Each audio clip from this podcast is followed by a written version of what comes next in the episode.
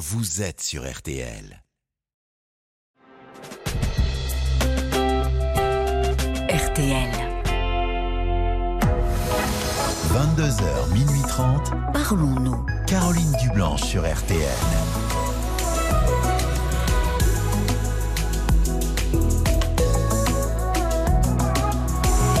Bonsoir, Caroline Dublanche, heureuse de vous retrouver pour 2h30 de direct, de dialogue sur tous les sujets qui vous tiennent à cœur. Jusqu'à minuit et demi, l'antenne de RTL est à vous et tous vos appels sont les bienvenus au standard de Parlons-nous. Ce soir, ce sont Paul et Violaine qui vont euh, vous accueillir au 09 69 39 10 11 et c'est Marc Bisset à la réalisation euh, de l'émission. C'est le mois d'octobre Octobre Rose, une campagne annuelle pour sensibiliser au dépistage du cancer du sein et récolter des fonds pour soutenir la recherche médicale et scientifique. Alors si vous voulez euh, témoigner sur ce sujet, nous dire comment vous faites face à la maladie, 09 69 39 10 11. Si c'est votre compagne, votre fille ou votre mère qui est touchée par la maladie et que vous souhaitez parler de ce que vous vivez, eh bien tous vos témoignages sont les bienvenus. 09 69 39 10 11, c'est le standard de Parlons-nous et c'est un numéro euh, de téléphone non surtaxé. Nous comptons aussi sur vos réactions par SMS au 64 900 code RTL 35 centimes par SMS et sur le groupe Facebook de l'émission RTL-Parlons-nous.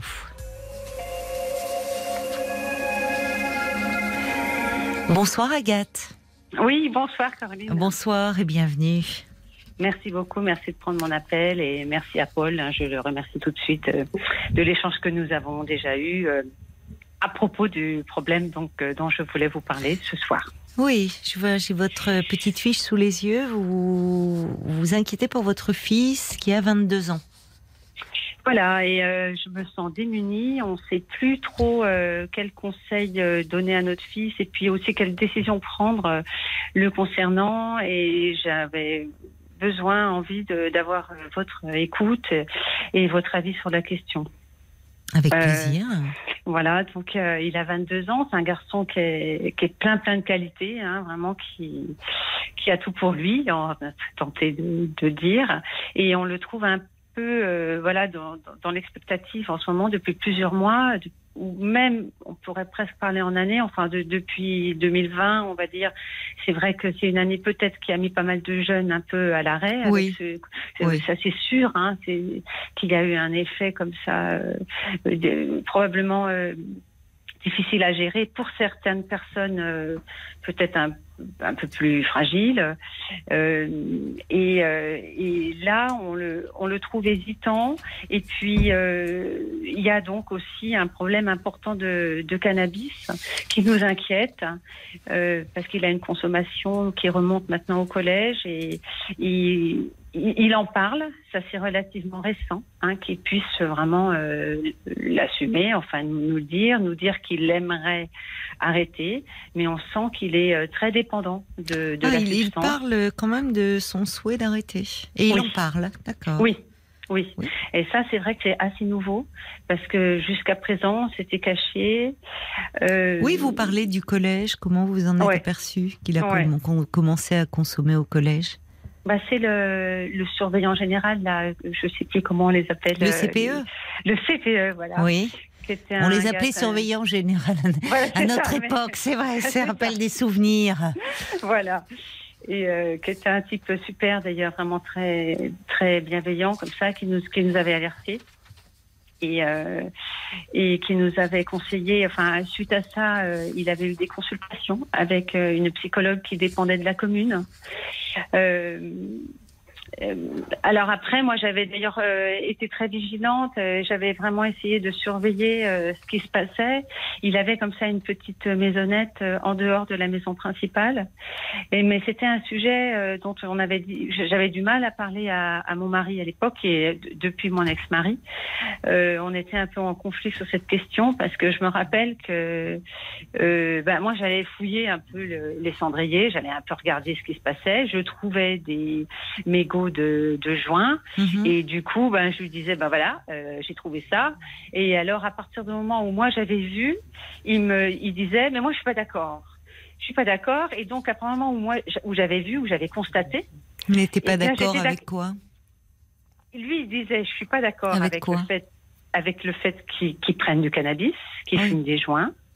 Et à partir du moment où moi je montrais que ça se passait, ça voulait dire que j'étais d'accord.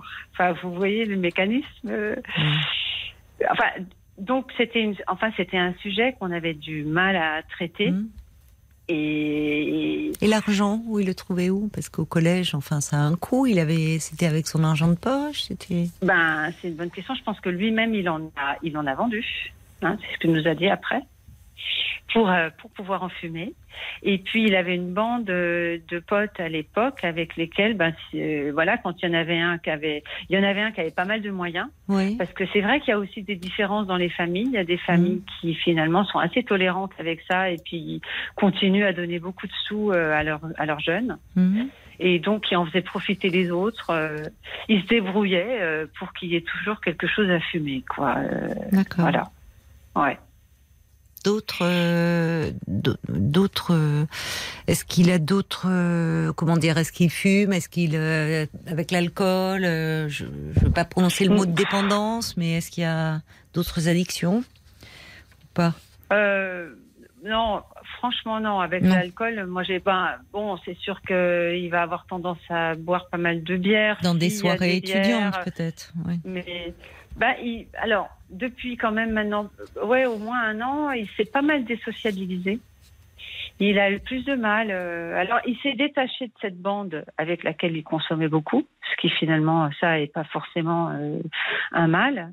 Mais résultat, il s'est pas non plus rapproché tellement d'autres euh, fréquentations. Donc, euh, vous parlez de soirées étudiantes, des choses comme ça. Ben, en fait, il fait pas de soirée. Hein. Est- Quand vous dites qu'il s'est désocialisé, c'est-à-dire que là, il n'a, il n'a plus de projet, plus de formation, plus de. Alors, on peut pas dire ça. euh, Enfin, alors, voilà, il est, il est là aussi, il est hésitant. Est-ce qu'il, est-ce qu'il reprend parce qu'il a une formation au départ euh, dans les métiers du bâtiment?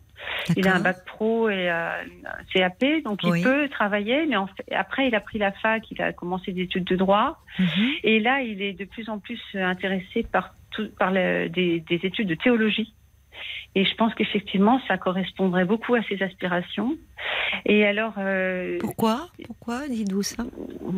Euh, ben parce que euh, il est, il est, il s'est emparé, oui, pas mal de de, de, tout ce- de sujets de sociologie.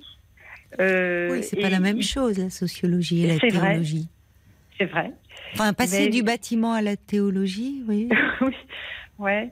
Il, il, il, il dit qu'il veut, il aime, il, veut travailler sur les, les fictions, sur les mythes. Euh, il veut essayer de redonner de l'espoir euh, euh, aux autres euh, à, à l'aide de, la, de, de, de, de ce qu'il appelle des fictions. Et je pense que l- Mais qu'est-ce qu'il entend par là? Comment ça lui est venu, ça?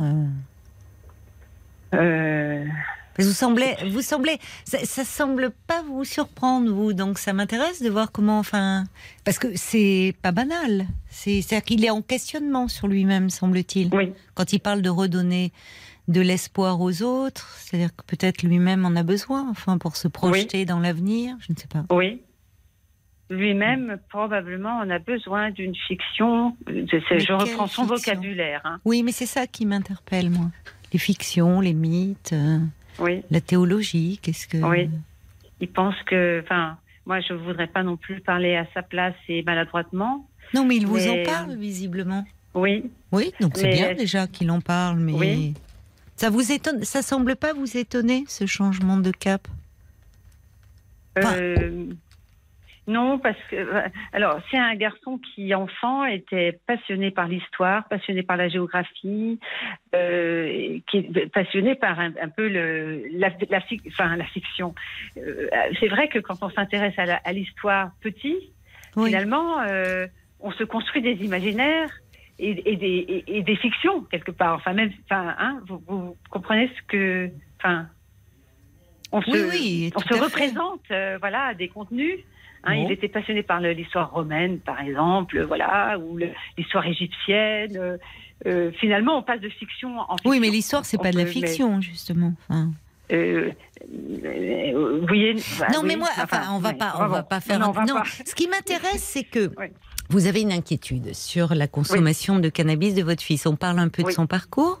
Oui. Et là, euh, c'est vrai que vous me dites, voilà, il a un bac pro dans le bâtiment, puis il a fait un, euh, des études de droit. Maintenant, il se dirige vers la théologie et, et c'est son parcours euh, n'est pas banal. Et, et c'est vrai que ce qui m'a frappé, c'est que lorsque je vous pose la question, quand je vous, ça ne semble pas vous surprendre.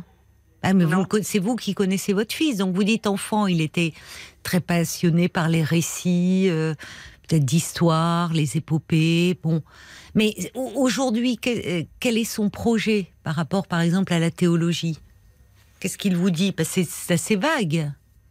Il et là, dernièrement, il s'est rapproché d'un temple euh, et, il y a des, activités. Donc, il s'est chargé de gérer le réseau social euh, du temple, euh, de suivre ses activités. euh, on sent que Vous êtes vous-même dans protestant? Enfin, vous non. Enfin, non. Enfin, moi, je suis moitié-moitié, on va dire. Enfin, je, donc, j'ai toute une partie de ma famille, oui, paternelle, euh, protestante. Euh, son père euh, est protestant également, ainsi que toute sa, la famille de, sa famille paternelle Oui. à, à lui. Mhm. Donc, euh, il y a une vraie résonance. Euh, pour lui, il a aussi beaucoup réfléchi à l'aspect euh, politique lié euh, comme ça euh, aux protestants euh, en regard des, de, du positionnement éthique ou économique catholique. Voilà, il a beaucoup mouliné autour de toutes ces questions-là. Tout ça, ça l'intéresse beaucoup. Et c'est pour ça que quand il parle de- d'études de, théologie, oui, je pense que ça correspond à un vrai intérêt, une vraie. Voilà. Donc actuellement, vous dites que depuis Alors. un an, il est désocialisé. Oui. Et euh, finalement, par rapport à ses formations initiales, donc il euh, s'oriente vers une autre voie. Exactement. Et puis, il y a une question du, du logement, moi, de son lieu de résidence, euh, qui, qui m'interpelle aussi, parce que jusqu'à présent, euh, ben, on avait un rythme d'alternance euh, chez son père et chez moi, avec sa sœur. Et donc, à deux, euh, il passait d'un logement à l'autre. Et puis, sa sœur, cette année, euh, elle, elle étudie à Paris. Elle, a, elle, elle ne fait plus cette alternance. Et moi, je vois, il a 22 ans. Et il me semble un peu grand maintenant, enfin, pour continuer tout seul euh, cette alternance. Oui. Et je pense quand même que le mieux pour lui serait euh, bah, de soit choisir une des deux résidences, ou euh, avoir son logement propre. Il me semble que ça serait plus mieux pour lui. Mais alors, son père euh, pense que euh, il a besoin d'être encadré quand même, euh, d'avoir une présence, euh, une présence quotidienne, euh, des échanges, parce qu'il pense qu'il pourrait être encore plus seul euh, dans son propre logement. Alors voilà, je me dis, est-ce que c'est une bonne idée? Et vous c'est pas une bonne Vous idée? en pensez quoi? Moi, je pense euh, comme ça, si mon fils euh, dirait qu'il aurait besoin euh, d'avoir son ancrage à lui, son logement Donc vous n'êtes pas, vous êtes en désaccord sur euh, ce oui, plan-là. je voilà. Mais en même temps, je je, euh, je veux bien. Enfin, je suis pas sûre de moi. C'est Oui. mon feeling, mais Qu'est-ce qu'il en dit, votre aussi. fils? Euh, ben, il serait euh, heureux, je pense, d'avoir son logement.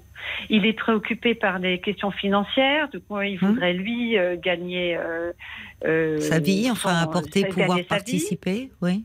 Exactement. Mais alors, si euh, il décide de gagner sa vie avec son cœur de métier, enfin son premier métier du bâtiment, moi je pense que c'est difficilement compatible avec des études, parce que c'est quand même des métiers euh, qui sont déjà très fatigants physiquement et puis qui sont pas adaptables Mm. comme un, un job étudiant qu'on peut faire euh, Mm, 10, ça, c'est 12 heures vrai. par semaine, quoi. Mais il veut reprendre Euh, des études, là? oui, ben, c'est ce qu'il dit, mais alors il est aussi là hésitant. Est-ce qu'il prend des, est-ce qu'il s'inscrit euh, un peu à distance? Il semble être en grand questionnement, votre fils. Oui. Enfin, moi, moi enfin, ce n'est pas lui que j'entends, c'est vous. Hein. Et c'est vrai que c'est délicat. Vous l'avez dit vous-même. Vous pouvez pas, et vous ne tenez pas à parler à sa place. Mais vous m'appelez pour me faire part de votre inquiétude. Oui. Oui. Et là, euh, vous, dites à travers cette recherche, euh, il se rapproche euh, de la religion, il va très souvent au temple. Il peut y avoir chez les jeunes gens à ce moment-là de leur vie et compte tenu aussi de, ce que l'on vient de, traverser, euh, à travers cette, cette, quête, enfin, prétendument religieuse, un besoin de se trouver des repères quand on se sent un peu perdu dans sa vie. Oui. Alors, les religions euh, de balises pour beaucoup de monde et pas seulement pour les jeunes gens. Mais les jeunes gens qui se rapprochent comme ça à ces moments-là de leur vie, ça interroge toujours. Qu'est-ce qu'ils viennent chercher?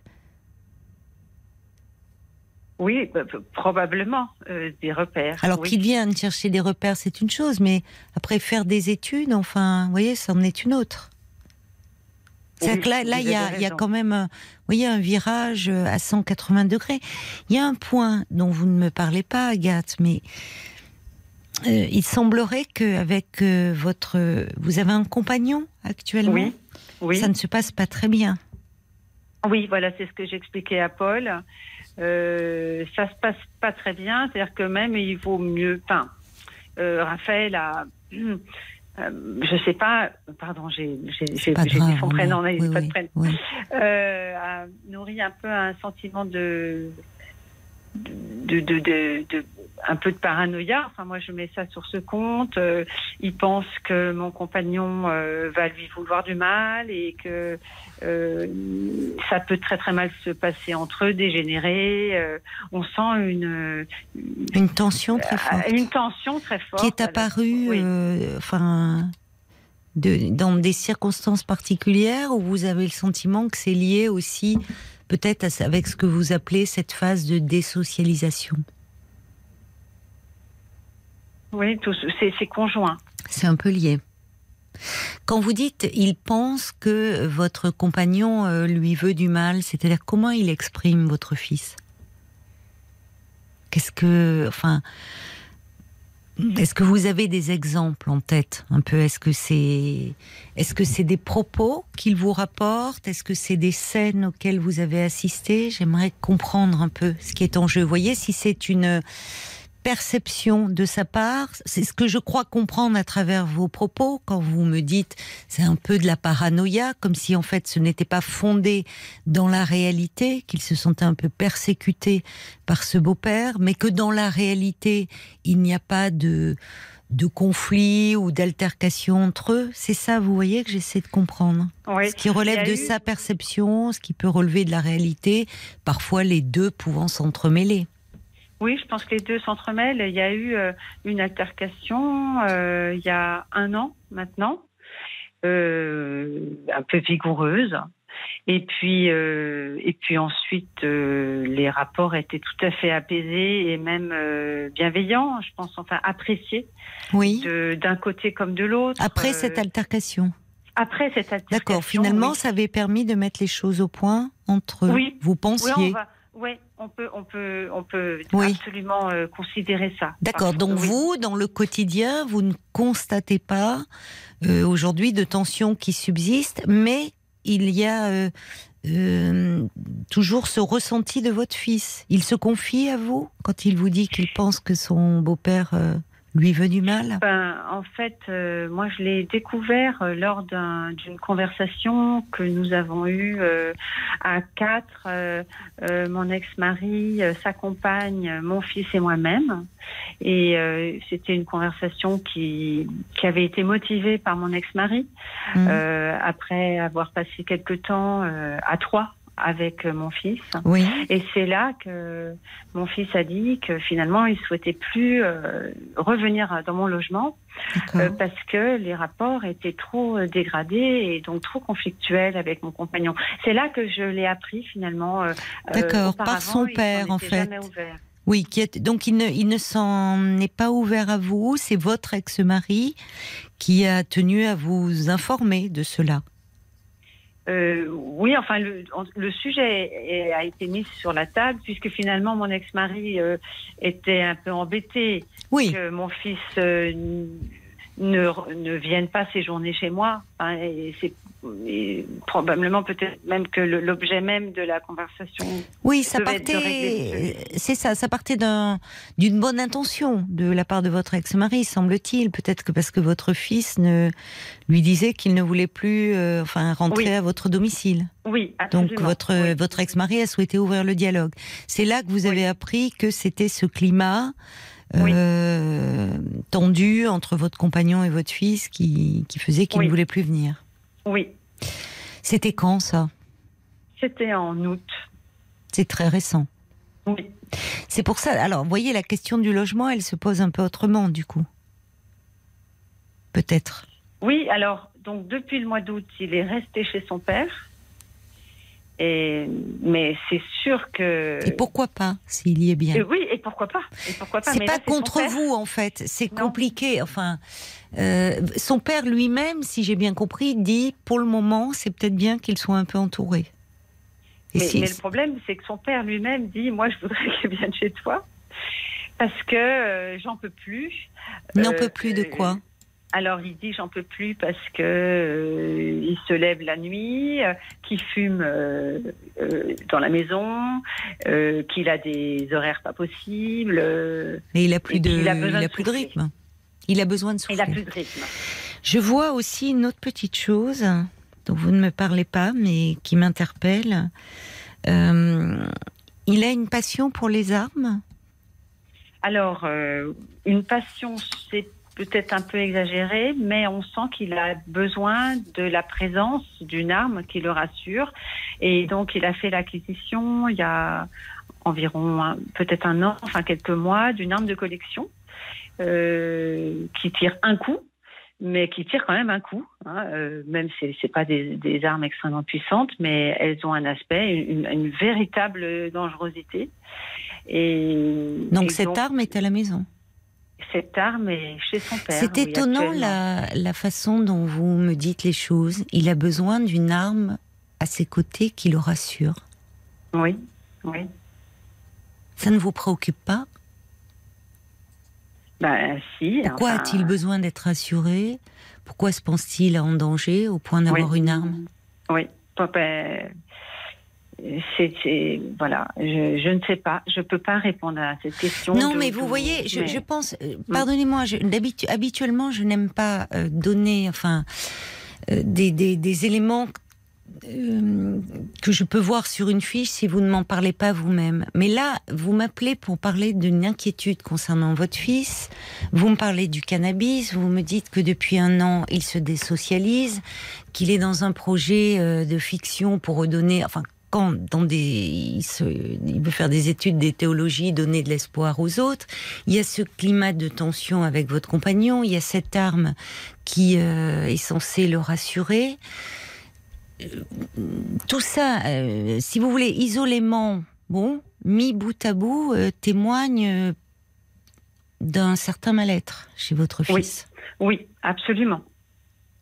La question est pas tant de savoir, euh, voyez, est-ce qu'il doit euh, prendre son indépendance ou il est en plein questionnement, il se cherche avec un sentiment euh, peut-être de un besoin et la religion peut offrir cela, enfin un cadre finalement, comme des balises, comme des repères, comme des valeurs. Quand finalement on se sent perdu. Puis en même temps, il y a cet achat d'armes de collection qui arrive là, cette arme dont, alors il en parle, il se cache pas, mais dont il a besoin pour se rassurer, mais se rassurer euh, de quoi Qu'est-ce qui lui fait tant peur? Et une arme, c'est toujours préoccupant. Une arme euh, entre les mains euh, de quelqu'un et de quelqu'un de jeune et de quelqu'un qui peut-être ne va pas très bien. Oui, C'est angoissant même.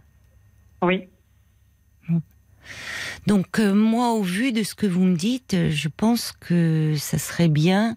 Et il en exprime d'ailleurs le souhait, me dites-vous, pour la première fois, de, à travers euh, sa consommation de cannabis, donc qu'il voudrait un petit peu euh, arrêter, mais il n'y parvient pas. Donc déjà, c'est qu'il reconnaît qu'il y a une forme de dépendance. C'est pas ce qui m'inquiète le plus hein, dans le tableau, entre nous soit dit. Oui.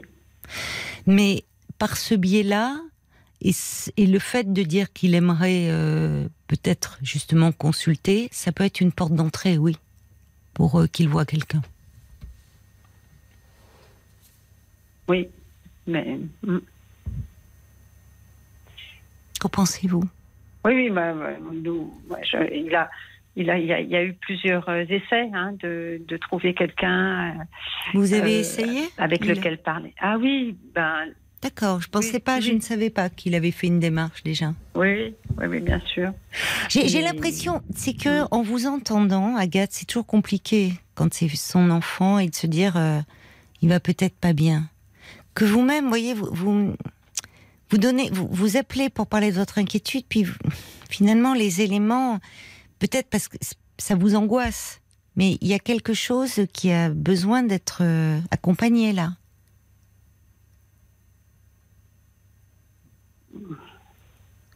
Oui, mais, mais peut-être. Oui, oui, oui. Alors, moi, j'ai même proposé à son père que euh, je ne sais pas ce que vous en pensez, que nous allions à trois, même euh, parler des choses à quelqu'un. Parler Donc, de quoi à trois eh bien, euh, exposer toute cette situation et ce désarroi finalement partagé. Mais c'est peut-être Non, pas. non, je ne pense pas. Enfin, D'accord, d'accord. Il a 22 ans. Donc, euh, je, je, je, je pense pas que le biais d'une thérapie familiale. J'entends votre désarroi à vous, en fait. Oui. Aussi. Mhm, mhm. Comme si finalement les éléments, vous les donniez même au compte-goutte, parce que peut-être que aussi euh, vous-même, il y a des tas de choses dans votre tête, des inquiétudes, et voyez, et que. Ben, oui, ch- chaque élément. Oui, non, mais c'est étonnant parce que vous m'appelez pour Mm. me faire part d'une inquiétude et vous me donnez pas tous les éléments. Quand on est inquiet, quand on est, euh, généralement, on donne un peu tout. On, on- on met, vous voyez, on dresse un tableau général pour expliquer ce qui préoccupe. Là, finalement, il faut que j'aille le chercher. Et je me demande ce qui vous retient. Une peur Qu'est-ce qui, qu'est-ce qui vous fait peur? Quel est votre désarroi à vous? Il porte sur quoi? Finalement, parce que vous parlez de désarroi et je l'entends. Euh, oui, oui. Ben, finalement, euh, cette arme, ça me renvoie aussi euh, à moi, à ma propre histoire. euh, Oui. J'ai avec un frère qui aussi a vécu avec des armes sous son oreiller. Oui. Ça me renvoie à, à beaucoup de choses. Oui. Et qu'est-ce qui lui est arrivé à ce frère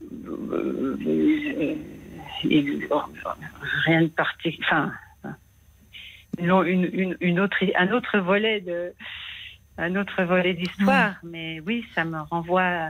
Oui. donc c'est une- angoissant pour vous. Oui, très. Oui. Et ce frère qui dormait avec des armes sous son oreiller, et c'était quand il était adolescent, puisque vous viviez euh, enfin, dans la maison familiale. Mhm, mhm. Et comment réagissaient vos parents?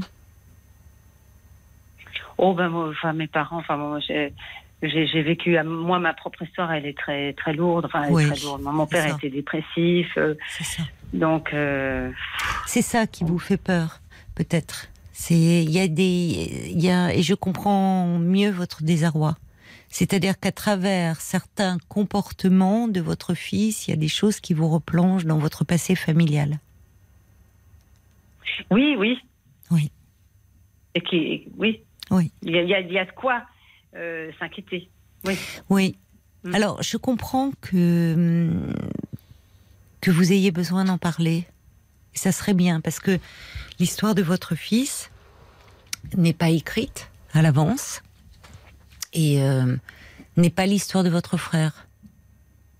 Même si il y a des ça fait écho en vous de façon douloureuse. Ce que je veux vous dire, c'est qu'à 22 ans, on peut traverser être dans une période de mal-être. Il y a beaucoup de, vous, l'avez euh, dit vous-même, Agathe. euh, On a, on vient de traverser une période difficile où les étudiants, euh, ou pour les étudiants, ça a été particulièrement compliqué puisque les études étaient interrompues, euh, ils pouvaient plus aller à la fac, plus aller à l'école. Il y a eu un, un grand isolement. Enfin, on sait qu'il y a eu plus de troubles anxio-dépressifs. Donc, euh, votre fils, il a 22 ans. Il a aussi vécu cela, traversé cela. Il est, il a jusque-là bien travaillé. Il a des diplômes en, en main. Aujourd'hui, il est dans une remise en question sur un plan personnel. Ce qui, en soi, se poser des questions quand on est un jeune homme de 22 ans n'est pas un problème. Enfin, c'est même, euh, vous voyez, il peut y avoir, on peut en faire quelque chose de, de très positif de tout ça.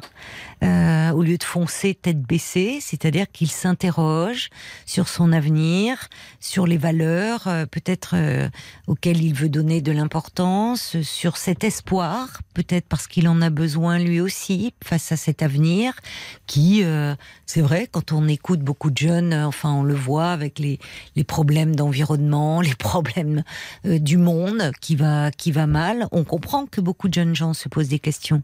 En soi, c'est pas un problème. Si vous voulez, c'est euh, le, fait que hum, il faut, il faut pas le. Il, je pense qu'il a besoin euh, un peu d'un cadre et de pas le, risque à cet âge-là, c'est aussi de tomber, euh, parfois de, de de partir dans une voie, de s'enferrer, de de devenir un peu radical finalement Oui. De se, vous voyez, de, de, parce que l'on est perdu, parce que l'on est dans un mal-être, de se radicaliser sous une forme ou sous une autre. On a beaucoup parlé de, de, de la radicalisation via la, la religion, mais il y a plein de formes de radicalisation. Bon, donc euh, là, il a besoin, semble-t-il, de repères, de garde-fous autour de lui. Et c'est vrai que je vous cache pas que cette histoire d'armes, sans connaître l'histoire de votre frère, ne, c'est pas, c'est, il y a quelque chose là, il faut pas le laisser avec ça. Oui. Voilà. Et en tant que parent, vous pourriez dire d'ailleurs, vous pourriez dire, écoute, arme de collection ou pas, c'est une arme. Vous voyez, vous-même avez justifié, il y a qu'un coup. Oui, mais enfin, un coup, ça suffit. Euh, et en fait, dire, euh, non, pas d'arme à la maison. Il est chez vous, Oui. il est chez son père. Il n'y a Oui. pas d'arme à la maison. Oui. Ça, c'est déjà se positionner. En tant que parent, vous le pouvez. Et Oui. dire, à ce moment-là, et avec son père, parce que je crois que c'est, je, je pense que pour lui, ça peut être aussi, euh, ça peut être rassurant de voir que, en tant que parent, vous vous euh, vous vous prenez soin de lui, vous êtes attentif à lui, même si vous êtes séparés, et de dire, ton père et moi, on est un peu préoccupés. On sent que tu es en plein questionnement, on sent et on pense qu'effectivement, ça serait bien tu vois quelqu'un. Alors vous me parlez vous me parlez de, de ces démarches qu'il a fait. Et hum, qu'est-ce qui s'est pas passé alors avec ces psys? Parce qu'il a, a fait des démarches de sa propre initiative, de la vôtre? Euh, plutôt de la mienne, finalement, euh, plus que de la sienne. Euh, euh, il a aussi pas mal échangé avec le médecin généraliste, bien, hein, c'est le bien, médecin ça. de famille, Oui. qui est quelqu'un de voilà de très attentif. mais au, au- au bout de, de, de quelques échanges, euh, il a dit, euh, il, enfin, il, dit à propos de plusieurs personnes comme ça avec lesquelles il échange. euh, oui, ben, je raconte mes ma salade en gros, mais mais euh, Bon, ça, ça sert à rien. euh, bon. euh, ouais, ouais, il, il a- il est assez, ouais, il est, Oui, il est dans une nébuleuse. Euh, Je pense que là, il faut, euh, s'il y a quelque chose à faire en priorité, c'est, à mon avis, c'est pas le moment de le, le laisser seul dans un appart là. Il a, D'accord. il a besoin d'un cadre autour de lui. Vous voyez, Oui. pour répondre à votre question bien en avant, oui, euh, je pense qu'il a besoin d'un cadre thérapeutique. Il faut savoir ce qui se passe là. Oui. Et là, je crois qu'il va falloir, euh, c'est bien que le, y ait le médecin traitant qui soit dans la boucle, parce que oui, Autant à cet âge-là, les parents, on peut les tenir à distance, le médecin, on peut davantage l'écouter. Et faire alliance avec le médecin traitant pour euh, dire, écoute, Il faut, euh, on va essayer de te trouver quelqu'un. Il y a des, il y a aussi des, des, des, des psy, psychiatres un peu spécialistes comme ça dans les jeunes adultes. Parce que euh, c'est un âge où on peut aussi très vite décompenser, hein. enfin décompenser dans des choses. euh, décompenser, ça peut être euh, sur un plan dépressif, ça peut être euh, sur d'autres plans. Et, là, là, il y a des, choses en arrière-plan qui, il faut un peu voir qu'est-ce qui se passe dans sa tête et comment l'aider.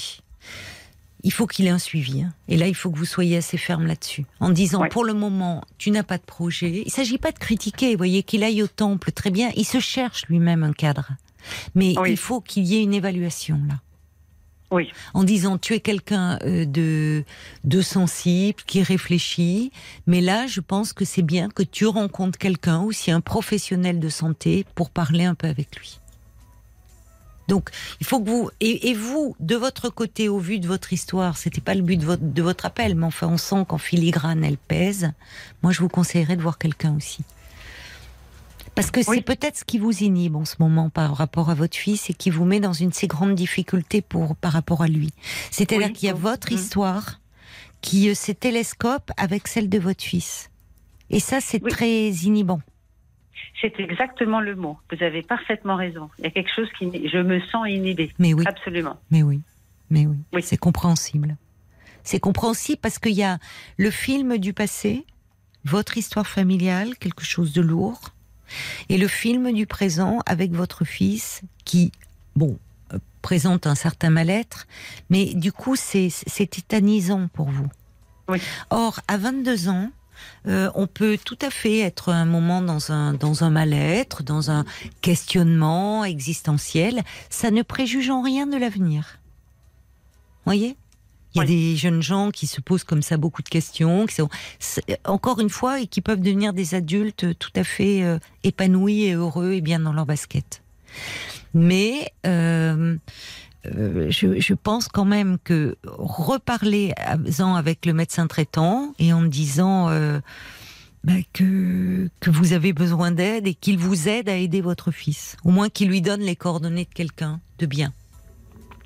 Et avec son père, insister un peu. Entendu. Voyez? Entendu. et pour l'arme, euh, enfin, parlez-en avec son père, mais positionnez-vous. Et vous pouvez le dire, dire, écoute, nous, on, c'est pas, on veut. Alors, est-ce qu'il le sait que son oncle possédait des armes? Oui. Ouais, vous voyez.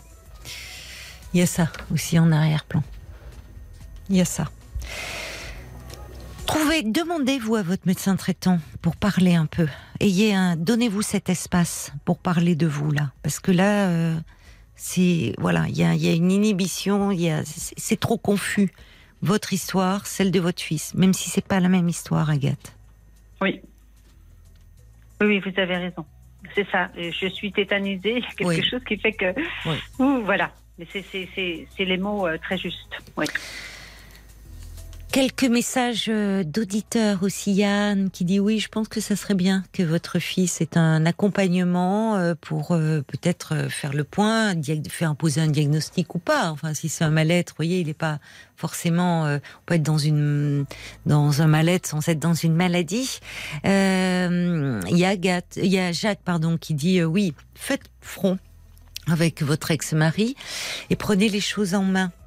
Euh, puisque là, votre fils, au fond, se cherche des, des repères, des balises au- autour de lui. Donc, euh, pourquoi pas? Vous pouvez lui dire on peut t'accompagner ou on peut t'aider à trouver quelqu'un. Mais en tout cas, on pense que ça serait une bonne chose pour toi.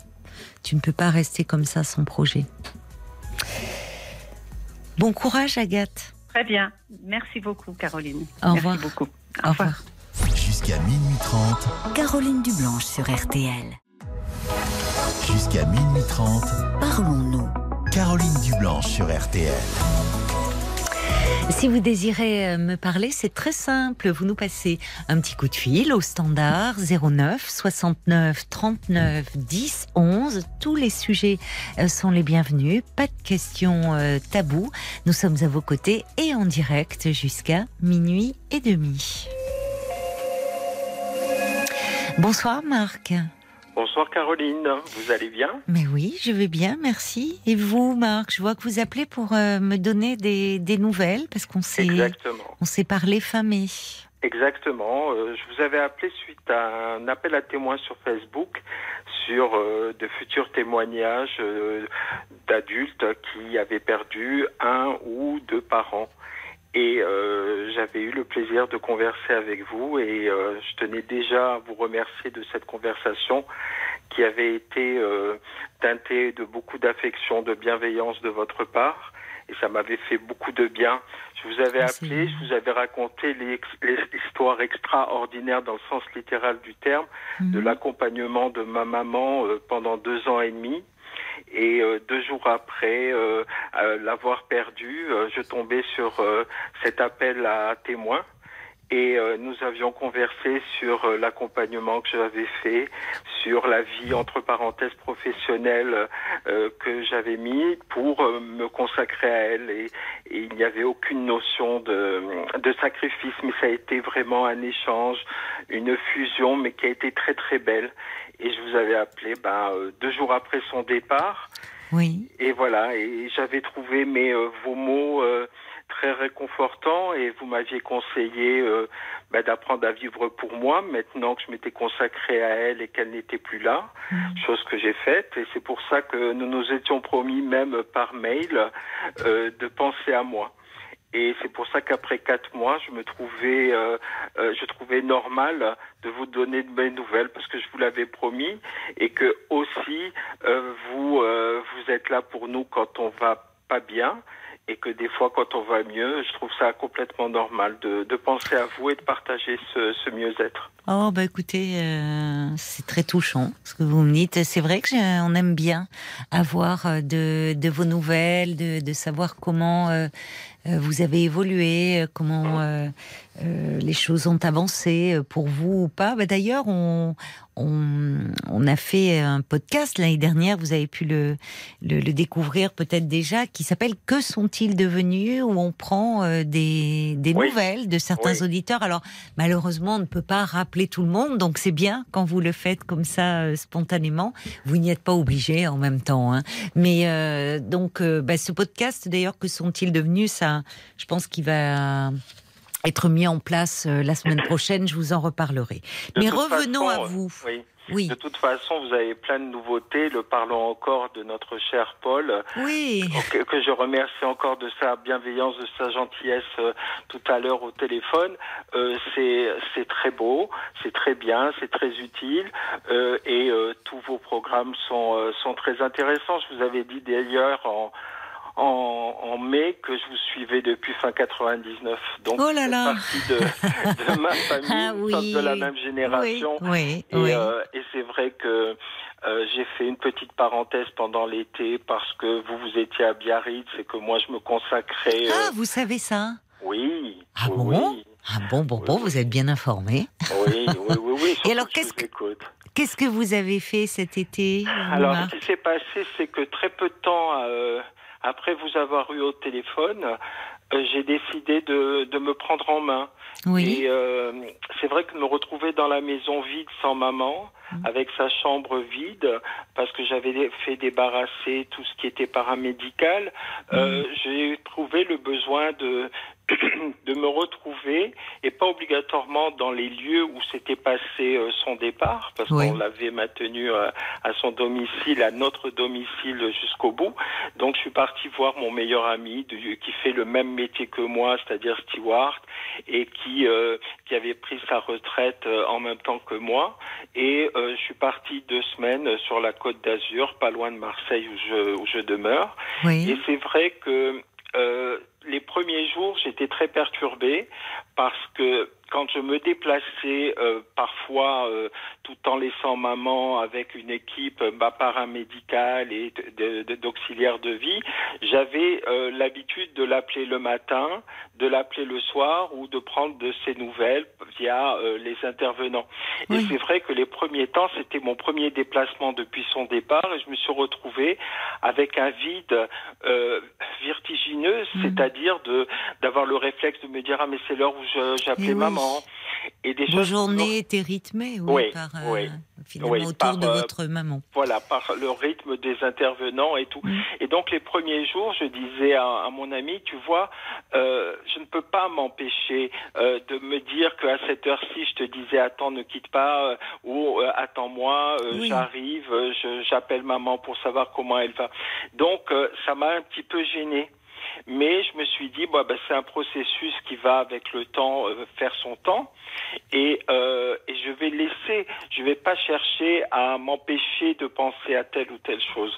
Et donc, euh, euh, j'ai passé deux semaines chez lui, euh, j'ai pu arriver à, à m'amuser parfois, à me donner le droit euh, d'être euh, joyeux sans avoir l'impression de trahir euh, le fait de que maman soit partie euh, une semaine avant. Mais parfois bah, j'étais ça c'est tout à fait normal parce que j'avais vécu un premier dé- décès de papa six ans avant.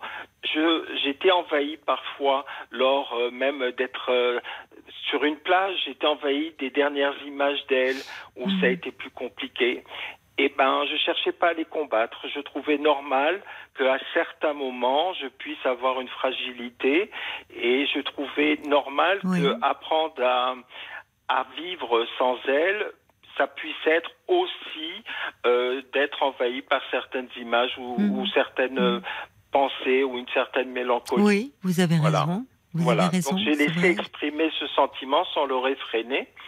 Après, euh, ben, je suis revenu sur Marseille et euh, tout de suite, euh, j'ai ressenti le vide et cette petite euh, angoisse en rentrant à la maison parce que son absence est d'autant plus ressentie parce que elle ne, elle était euh, dépendante à 100% et que Mm. son appartement, il y avait sa présence euh, qui était 24 heures sur 24. Ben, je me suis dit euh, bon ben je vais apprendre à vivre dans cet appartement parce que j'avais pris la décision d'y rester et euh, toujours dans cette volonté de, de prendre soin de moi comme vous me l'aviez gentiment conseillé par écrit et, et verbalement, j'ai dit ben, ben, je vais essayer de entre guillemets me réapproprier cet appartement. Mais pardonnez-moi, il y a une chose euh, dont je ne me souviens pas, c'était que vous, vous, vous- les derniers temps, je sais que vous vous étiez consacré complètement à votre Oui. maman, mais euh, cet appartement dont vous me parlez, c'était celui de votre mère ou le vôtre? C'était celui de maman à Marseille. Et vous, vous en avez un à vous? Non, parce que moi, euh, juste au moment de, du Covid, je vivais à Paris, je voyageais beaucoup, et d'un coup, on a été mis au chômage partiel dans la grande, euh, grande compagnie française. Eh oui. Et donc, oui. quand il y a eu les premiers confinements, plutôt qu'être être bloqué euh, dans mon appartement en location à Paris, je me suis trouvé Ah oui, euh, comprends. dans la volonté d'être plus utile auprès de maman. Oui, oui, je comprends. Vous vous Oui, rappelez oui, oui, oui, tout à fait, je me rappelle. et de cet engrenage, j'ai j'ai vu la joie que ça lui procurait. Oui, oui. Les enchaînements des confinements, euh, ma DRH Oui. qui me propose de pouvoir rester encore plus euh, en disponibilité au chômage partiel. Oui, Et donc, euh, ça s'est fait que je m'y trouvais bien oui. tout en étant chez maman, mais Oui. d'un autre côté, à un moment donné, je commençais à saturer de mon travail. Mm. Euh, J'ai 57 ans, donc c'est vrai que Mm. je souffrais du dos et tout ça, et on a eu la possibilité de partir en pré-retraite. Et donc, j'ai Ah oui. laissé mon appartement en location qui me coûtait très cher sur Paris, dans le Oui. 6e. Oui, Un, oui c'est un beau quartier, le arrondissement que vous sixième. aimiez, Oh, euh, j'adore. Saint-Germain-des-Prés, Oui. on en avait parlé l'autre fois.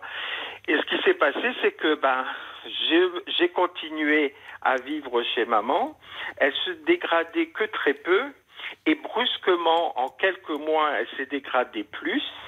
Moi, entre-temps, j'avais laissé mon appartement à Paris et la vie à Paris avec le stress par rapport à la détente que nous puissions rencontrer à Marseille avec le Oui. beau temps et tout. Oui, J'ai trouvé normal ma oui. volonté de continuer à vivre à Marseille. Après, Oui, tout finalement s'était organisé. Enfin, ah oui, euh, et, et vous avez permis de passé euh, comme ça, d'être Oui.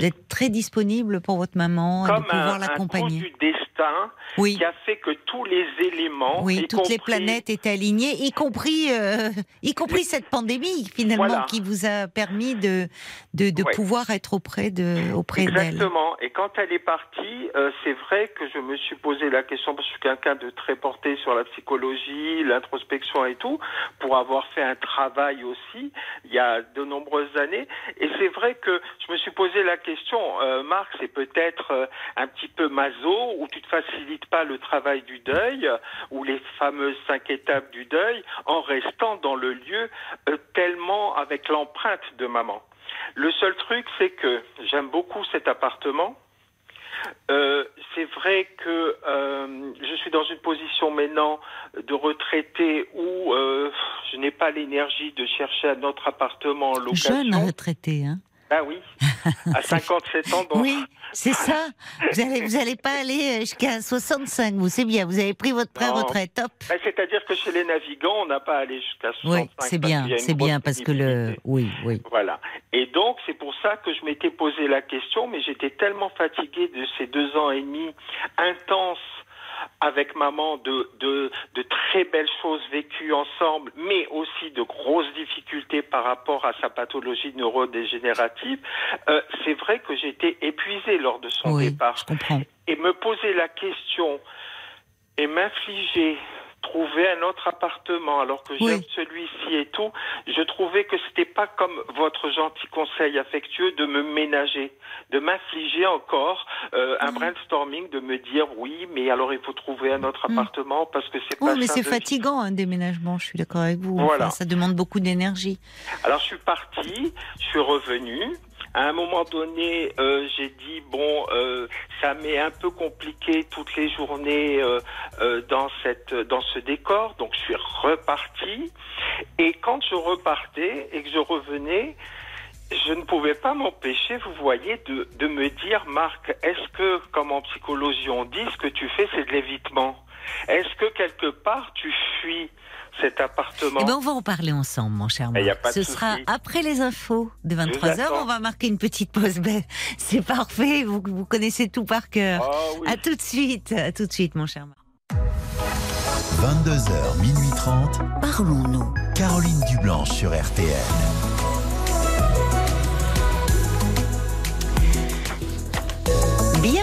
Si vous nous rejoignez euh, sur RTL. C'est Parlons-nous, c'est votre moment chaque soir.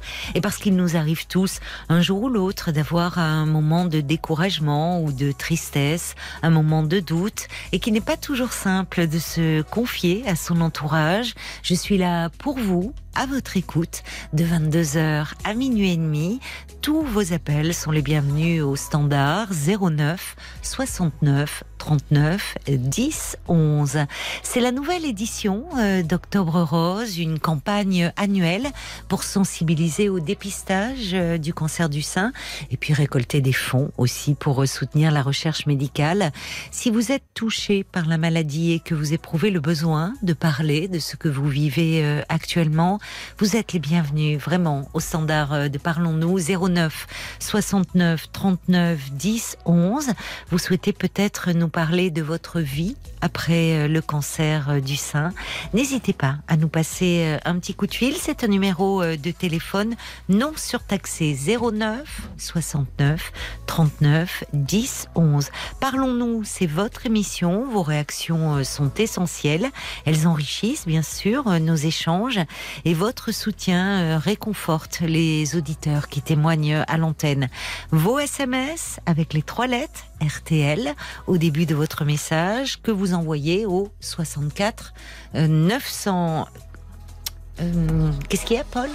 Non, je, juste que j'avais un message, si vous vouliez, euh, pour, euh, pour Marc. Mais voilà. Ah d'accord, oui, bah moi je faisais un signe avec les mains. Eh ben voilà, alors, message, oui, sur le groupe Facebook de l'émission RTL-Parlons-nous. Eh ben on va le retrouver, Marc. Merci d'avoir patienté, Marc. Vous êtes là? Bien sûr que je suis là. Eh ben, on va vous lire peut-être justement. Paul était en train de, de dire, j'ai pas oublié hein, votre euh, réflexion, votre interrogation d'avant les infos. Euh, C'est-à-dire, euh, vous êtes aujourd'hui, vous vivez à Marseille, dans l'appartement euh, où vivait votre maman, où vous l'avez accompagnée euh, jusque dans ces derniers instants, et vous dites, bah, vous étiez dans l'appartement, puis vous êtes beaucoup parti, vous vous demandez, tiens, est-ce que je suis un peu dans la fuite, dans l'évitement? On va y venir, mais d'abord peut-être des messages qui sont arrivés pour vous. Je Oui. vous propose de les écouter. Et c'était ce message de Chris. Elle, se, elle entend votre témoignage. Elle dit bah moi j'ai perdu mes deux parents. Ma maman est morte en 2013. Elle est partie en une dizaine de jours. J'ai eu énormément de mal à m'en remettre. Même maintenant, Oui. il m'arrive encore de vouloir l'appeler au téléphone. J'ai l'impression de ne pas avoir eu le temps de lui dire au revoir. D'ailleurs, j'ai gardé une mèche de ses cheveux, une partie de ses cendres qui partiront avec les miennes quand mon tour sera venu. En revanche, mon papa est décédé il y a maintenant quatre ans et c'est vrai que j'ai l'impression que je n'éprouve aucun sentiment de manque. Oui, mais ça, euh, de toute façon, le, deuil est toujours un processus très très intime et qui dépend beaucoup aussi de, la relation euh, que l'on avait euh, avec avec la personne de son vivant. Euh, le fait que ça soit une disparition fulgurante en une dizaine de jours euh, complique hein, le travail euh, de deuil. Enfin, y a, on n'a pas le temps de se préparer, si tant est que l'on puisse se préparer. Mais dans une maladie plus longue, il y a un peu euh, quand même, euh, comment dire, à notre insu, un travail psychique qui se met en place. J'ai moi aussi des, des messages pour vous. euh, bah déjà des messages, un message de Jacques, euh, Marc, qui euh, dit je me souviens bien euh, de de vous. Vous reprenez lentement votre possession de votre vie et de votre temps, tout en vivant votre deuil. Ces grands bouleversements et cette douloureuse perte vous ferait-il entrevoir de nouvelles opportunités, de belles opportunités C'est un point d'interrogation. Il ajoute une très belle continuation à vous. Quelqu'un aussi qui dit je me souviens bien de vous. Moi-même, j'ai accompagné ma maman depuis trois ans. Euh, pendant trois ans, elle a 99 ans. La crainte de son départ euh, me tourmente. Je serai très perdue parce que tout tourne autour d'elle, même si je suis bien entourée. Et vous écoutez me fait du bien, euh, dit cette personne. J'ai pas, j'ai pas son prénom. Ben, c'est adorable. Et euh, si je voulais répondre à ce que disait Jacques, euh, c'est évident que je reprends ma vie en main. Mhm. Je, je m'accorde plus de temps pour dormir, chose qui m'était euh, très difficile de faire parce que tout était rythmé dès, de- dès le matin avec l'arrivée des infirmiers, Eh après oui. les kinés.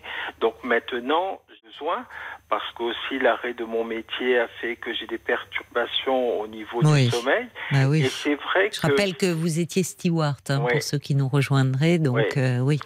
Et 27 ans de, dans les airs, euh, bah, il y en a qui en rêvent euh, d'être une hôtesse de l'air. Je peux vous dire que quand on est de l'autre côté du, Oui. du, du rideau, euh, c'est pas tout à fait pareil et c'est un peu moins euh, glorifiant et très, c'est très difficile au niveau physique. Oui. Et pour revenir à la question, il y avait un témoignage qui disait, et je voudrais rebondir sur ça, que le, le deuil d'un des, des deux parents, des fois, est différent. Oui. Et là, je peux euh, apporter mon témoignage, c'est que le suivi de maman a été complètement différent euh, par rapport à sa fin de vie, parce que papa a été euh, découvert dans son lit près de maman, euh, décédé dans son sommeil. Et donc moi, là, ça a été un choc, une grosse brutalité, mais à l'époque, je vivais à Paris. J'avais moins, on va dire, pas d'affinité, mais je n'avais pas ce côté euh, tellement affectueux comme j'avais avec maman avant même notre parenthèse des deux ans et demi à vivre Oui. ensemble. Oui. Et c'est vrai que des fois, je me pose la question à me dire, euh, oui, Marc, t'as pas l'impression que euh, euh, le départ de maman te peine plus que le départ de papa? Ben, j'essaye de, de me dire que de toute façon, euh, comme on dit euh, à des parents, est-ce que vous aimez un enfant plus que l'autre? Non, on les aime différemment. Ben moi, Oui. mes parents, je les aimais différemment, Voilà. pas un plus que l'autre, mais c'est vrai que la parenthèse que j'ai vécue avec maman a créé un lien qui fait que son départ et son accompagnement m'est plus difficile. Mais bon, bah, je reprends ma vie. Euh, pour en revenir à la question que je vous posais, c'était une Oui, de question que l'évitement. Je m'étais posée. Oui. Et je me suis dit, mais tu fais de l'évitement parce que quelque part, euh, cette sensation de euh, vertigineuse de liberté où je pouvais pas avoir à penser qu'à moi, Oui. euh, quelque part, euh, ça me faisait cette fuite en avant de vouloir partir tout le temps. Et je me suis posé la question parce que ben je suis cérébré et que quelque part je suis très dans l'introspection parfois, de me dire attends mais Marc peut-être que c'est que ton appartement ne te convient pas et que tu tu évites d'y être. Et donc après des déplacements que j'ai fait euh, euh, à l'étranger après le retour de chez euh, chez mon ami à Cannes, euh, j'ai essayé de me poser. Parce que je me suis dit, autrement, je vais pas m'en sortir pour m'acclimater à cet appartement sans elle. Et donc, j'ai voulu euh, me réapproprier Oui. euh, cet appartement avec un décor qui me correspond plus. Oui. Oui, vous avez Et- raison. C'est voilà, une bonne idée, donc, ça. Voilà, c'est ce que j'ai fait. J'ai essayé de rester plus à la maison, de me dire que raisonnablement, quand j'éprouverai le besoin de me déplacer à l'étranger ou euh, euh, en voyage, je le fais parce que j'en ai envie, mais pas pour éviter d'être là. Et euh, donc, j'ai changé tout le décor du salon. Oui. Et par contre, demeure une petite question que je me per- me permettrai de vous poser, Caroline. J'ai un souci pour euh, dormir dans la chambre où dormait maman. J'ai tout vidé. Elle est prête à être euh, équipée d'un lit euh, pour un décor qui m'est propre. Mais je n'y arrive pas encore. Alors je voulais savoir, euh, par vos lumières euh, de psy, est-ce que vous pensez que je dois me forcer à tenter d'y dormir parce que quelque part j'ai ces angoisses par anticipation de me dire euh, est-ce que je vais arriver à dormir dans cette chambre Il y a qu'elle qui l'a occupée? Puisque moi je dormais au salon et je dors toujours à nouveau encore au Oui, salon. c'était votre. euh, voilà, c'est c'est là où Voilà, vous, mon vous passiez la nuit. Oui. Il n'y a pas la- d'autre chambre, c'est ça, la- l'appartement tel qu'il est conçu. Non. Alors la chambre, elle est vidée de tout le matériel Hmm. paramédical. Oui, mais. La chambre est vide, mais vous Oui. et vos souvenirs, euh, ils sont. Voilà. Je crois qu'il faut vraiment savoir- changer, enfin, puisque vous n'y a pas d'autres possibilités. euh, je pense qu'il faut vraiment vous créer votre univers à vous, Alors c'est ce que j'ai décidé de faire. dans les Donc- peintures, dans les, dans la déco, dans, enfin, il faut tout changer là. Voilà, j'ai tout changé. Alors, je suis en train de tout changer. Déjà, euh, parce que l'appel aussi, c'était vous dire comment euh, comment je vais. C'est vrai que le je trouve que vous allez bien, moi. Oui. Enfin, franchement. Mais oui, je voulais oui. partager ça avec Oui, vous parce oui, que vous vraiment. sur nous. Alors moi aussi, c'est euh, vous rendre euh, vous rendre le, le témoignage de que je vais mieux, Oui, que je vais oui, bien. oui. Alors maintenant, euh, pour cette chambre, je ne sais pas quoi faire. Est-ce que je dois me forcer à y dormir Non, ou non, non. respecter le rythme que j'ai fait pour le salon du décor Oui. Et pour pas l'associer comme si quelque part bah, je trahis entre guillemets j'ai pas eu cette pensée hein mais je prends j'occupe la chambre qui était de maman Mm, qui était mm. son univers son petit palais euh, qui était toute euh, alors maintenant elle est vide Oui, sa vie était évidemment euh, Oui. toute concentrée autour de cette chambre. Ben, il il faut, il faut surtout pas forcer, je pense. Enfin, moi je suis il faut, il faut vous. avancer à votre rythme. Et je trouve que déjà, euh, on, on voit à quel point, même si c'est dur, euh, ce que vous avez traversé, plus le lien avec le parent est bon, est tendre, et affectueux, et aimant, plus finalement vous avez été au bout de cet accompagnement, vous avez vécu pleinement euh, la, la fin de vie de Ah, votre eu maman. cette chance Plus- j'ai eu cette chance pour Oui, moi oui, euh, oui, oui, mais enfin, vous vous êtes aussi donné. Enfin, il y, a eu, Oui. comme vous dites, un alignement des planètes à ce moment-là, mais euh, vous avez fait en sorte aussi de de, de, de pouvoir. euh, Enfin, voilà, tout s'est fait en sorte que vous avez pu passer le maximum de temps auprès d'elle. Et finalement, votre deuil, il y a pas. Il est, il est, on sent la- une forme d'apaisement, de sérénité. Il, est doux. Oui, c'est ça. Il y a de la D'accord. douceur, c'est le mot. Oui, Là où, d'accord. quand on est en manque, quand on est dans des regrets, quand on est dans euh, finalement en manque de la relation du vivant du parent, de Oui. des derniers moments, on est, il, y a, il peut y avoir de la- outre le chagrin, de la Des regrets, culpabilité, des des remords, remords. euh, Ah bon, bah, je suis tout à fait et ça ça devient compliqué. Non. Moi, j'ai On sent beaucoup de douceur, comme ce qui a dû Ouais. être sa fin de vie à votre maman. Ah bah Parce oui, que- je vous avais même envoyé une photo de Oui, maman. oui, oui, vous elle est belle, elle est- Elle est rayonnante. Elle est... Tellement de, de gentilles choses à son propos. Mais c'est vrai que, par exemple, Non, mais Maintenant, ben, j'évolue à mon rythme. Alors, où je m'aperçois que le, le travail et le mental, inconscient et conscient, fait son travail, c'est que maintenant, je pense moins à elle. Hmm, C'est-à-dire, je bien. pense différemment à elle. oui, c'est ça. Et le problème, c'est qu'il y a eu, au début où je me suis aperçu que j'y pensais pas de façon, pas morbide, mais tout le temps avec la Oui. peine des images qui Un peu obsédante, en fait. Oui, maintenant j'ai moins ça. Alors Oui. parfois, je me surprends. C'est le, ben, c'est le propre de ceux qui réfléchissent un peu trop. je me surprends à me dire, mais est-ce que tu l'aimais tant que ça pour ne pas y penser comme tu y pensais avant? Mais si, ça montre que bien, bien, ça n'a Ouais. rien à voir avec euh, la, la qualité de votre amour. Je vous Je disais au contraire, et ça montre euh, que justement parce qu'il y a ce lien euh, euh, très sécurisant, très Oui. affectueux, vous l'avez intériorisé en fait. Ouais. C'est-à-dire qu'elle elle est, que vous n'avez sérénité maintenant. voilà, parce que au fond, tout ce que vous avez vécu, vous l'avez en vous.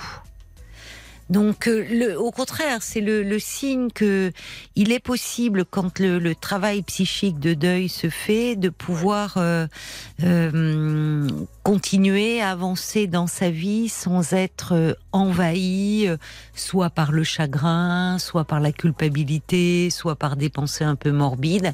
Ce que vous disiez très bien, ce qu'avait relevé Jacques, le temps finalement, euh, ce temps du deuil qui est très différent du, du temps de la vie, et vous le, enfin, c'était frappant quand vous parliez de cet été où vous êtes sur la plage, où Oui. autour de vous l'ambiance est à la détente, à la bonne humeur, euh, et, et- des images qui s'imposent à vous.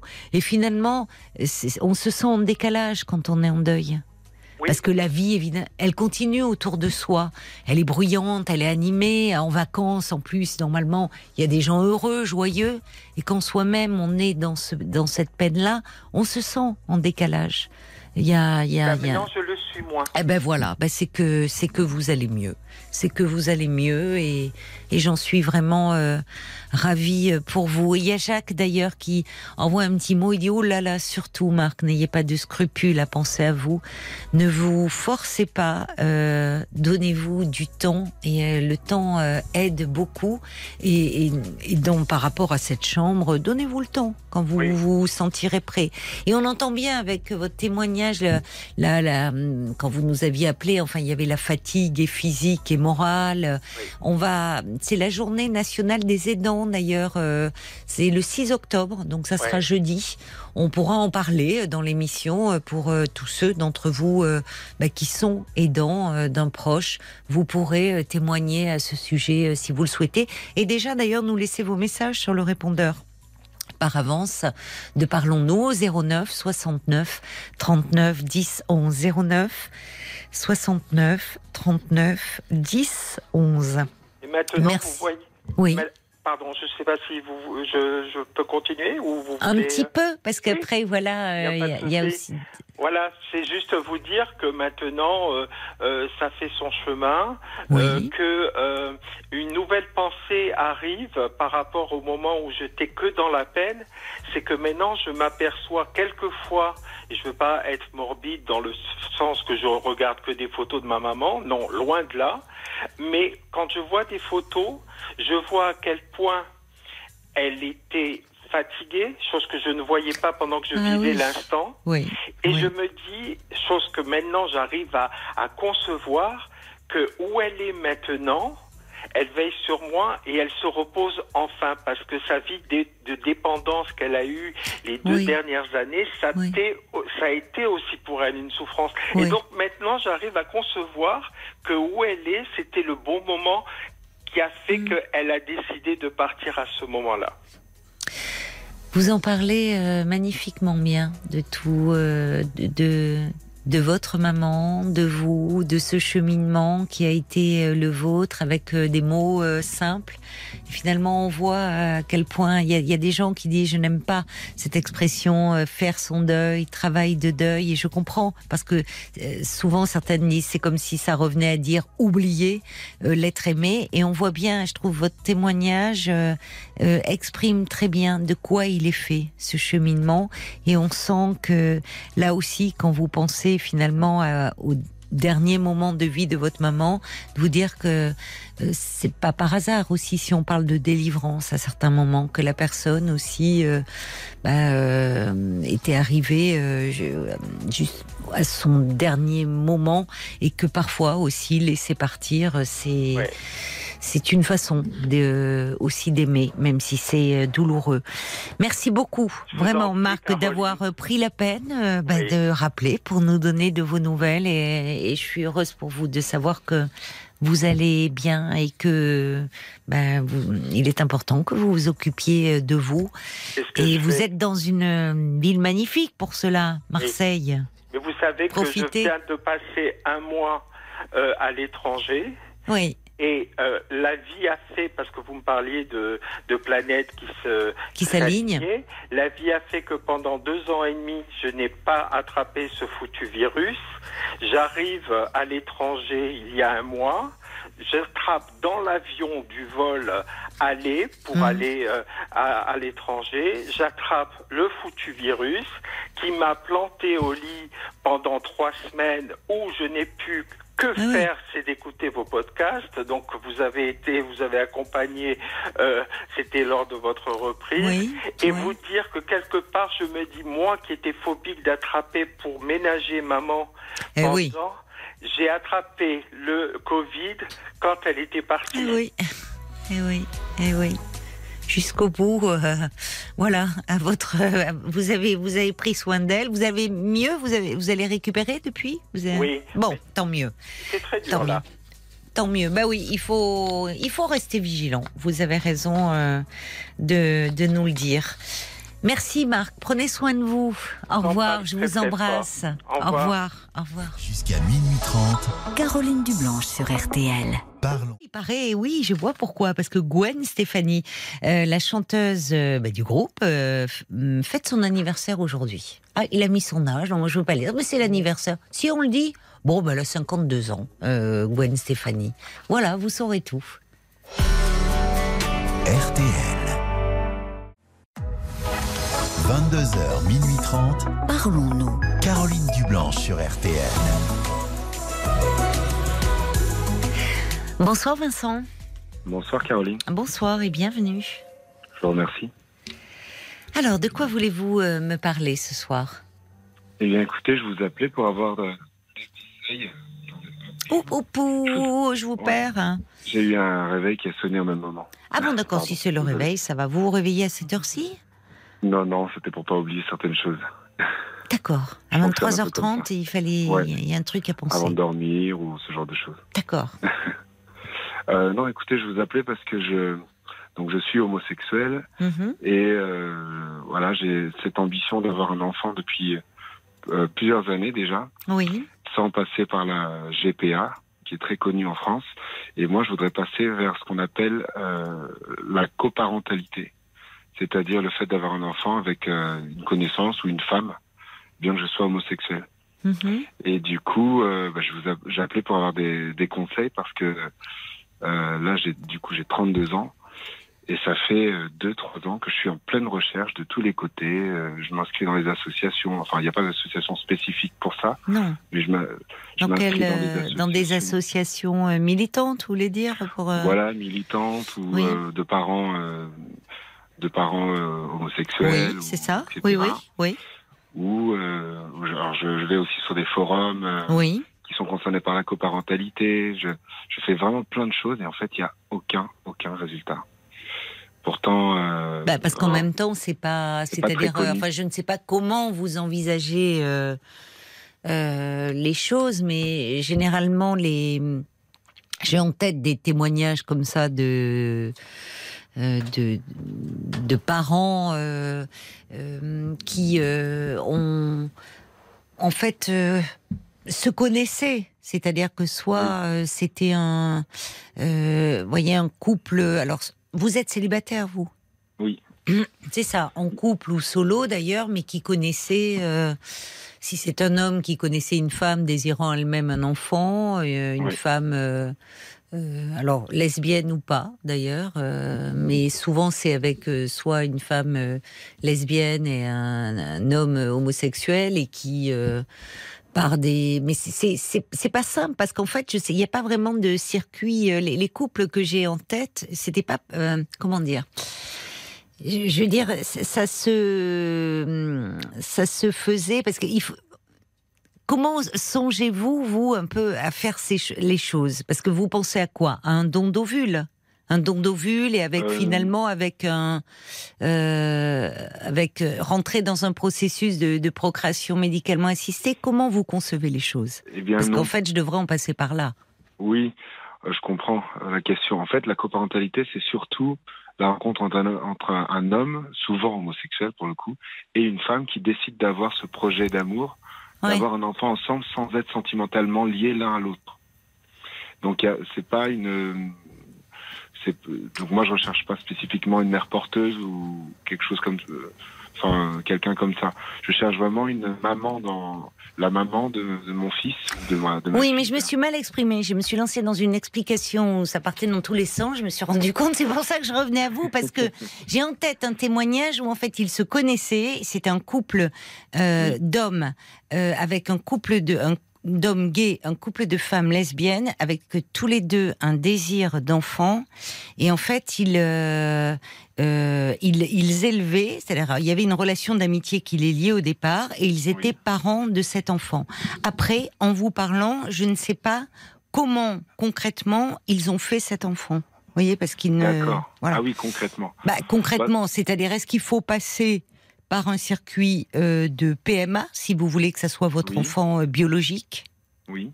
avec un don de sperme à ce moment-là et, et une des femmes. euh, oui, enfin, je, je ne sais pas comment vous avez envisagé les choses. Je, je moi- ne m'y connais pas beaucoup sur sur ce sujet, je vous avoue. Bah, c'est vrai que moi j'avais imaginé, pour moi c'est la, la partie plutôt anecdotique, mais c'est vrai que j'avais imaginé euh, quelque chose d'un peu plus artisanal. Euh, D'avoir une sans- relation sans- sexuelle. Non, alors pas d'avoir une relation sexuelle, mais euh, euh, de passer par, euh, je sais pas, s'il fallait une fiole ou quelque chose, en tout cas un don de Ah sperme qui serait, Ah qui serait hum, euh, directement Oui, d'accord, géré je par la maman. Ouais. Mais Ah oui, d'accord. C'est-à-dire pas passer par bon un circuit hors Médical. circuit, quoi. Vous voulez Pas dire pas par le circuit médical. Pas D'accord. spécifiquement, non. D'accord. Mais la euh, particularité aussi de ma démarche, c'est, enfin, de mon projet, c'est que je souhaite avoir cet enfant euh, entre guillemets tout seul, hors de. Alors, je suis célibataire, mais c'est un enfant que je souhaite avoir tout seul avec la femme que je pourrais trouver, je sais pas où. Alors attendez, c'est ça. c'est Non mais euh, c'est-à-dire n'être que deux. N'être que Vous deux solo, cette dame solo, sans compagnon. Sans compagnon s'il y a, ou en tout cas. mais vous pouvez pas. Oui, mais ça. euh, euh, enfin, je sais pas quel âge vous avez, euh, Vincent. 32. Oui. Qui vous dit que vous allez rester seul toute votre vie et que la femme qui serait éventuellement prête à, à, à se lancer dans ce projet avec vous restera seule toute sa vie? Non, en tout cas, moi, c'était plutôt en ce qui me concernait. C'est vrai que, bon, je. Déjà que c'est quelque chose d'assez inédit, finalement, quand même, de d'avoir des parents homo. Je m'étais dit que. Oh bah non, ça l'est plus tant Enfin, que ça. inédit, plus trop, plus trop, c'est vrai. Mais ça reste quand Ah même euh, quelque chose euh, qu'il faut dompter euh, un peu plus pour, euh, pour que ça marche bien.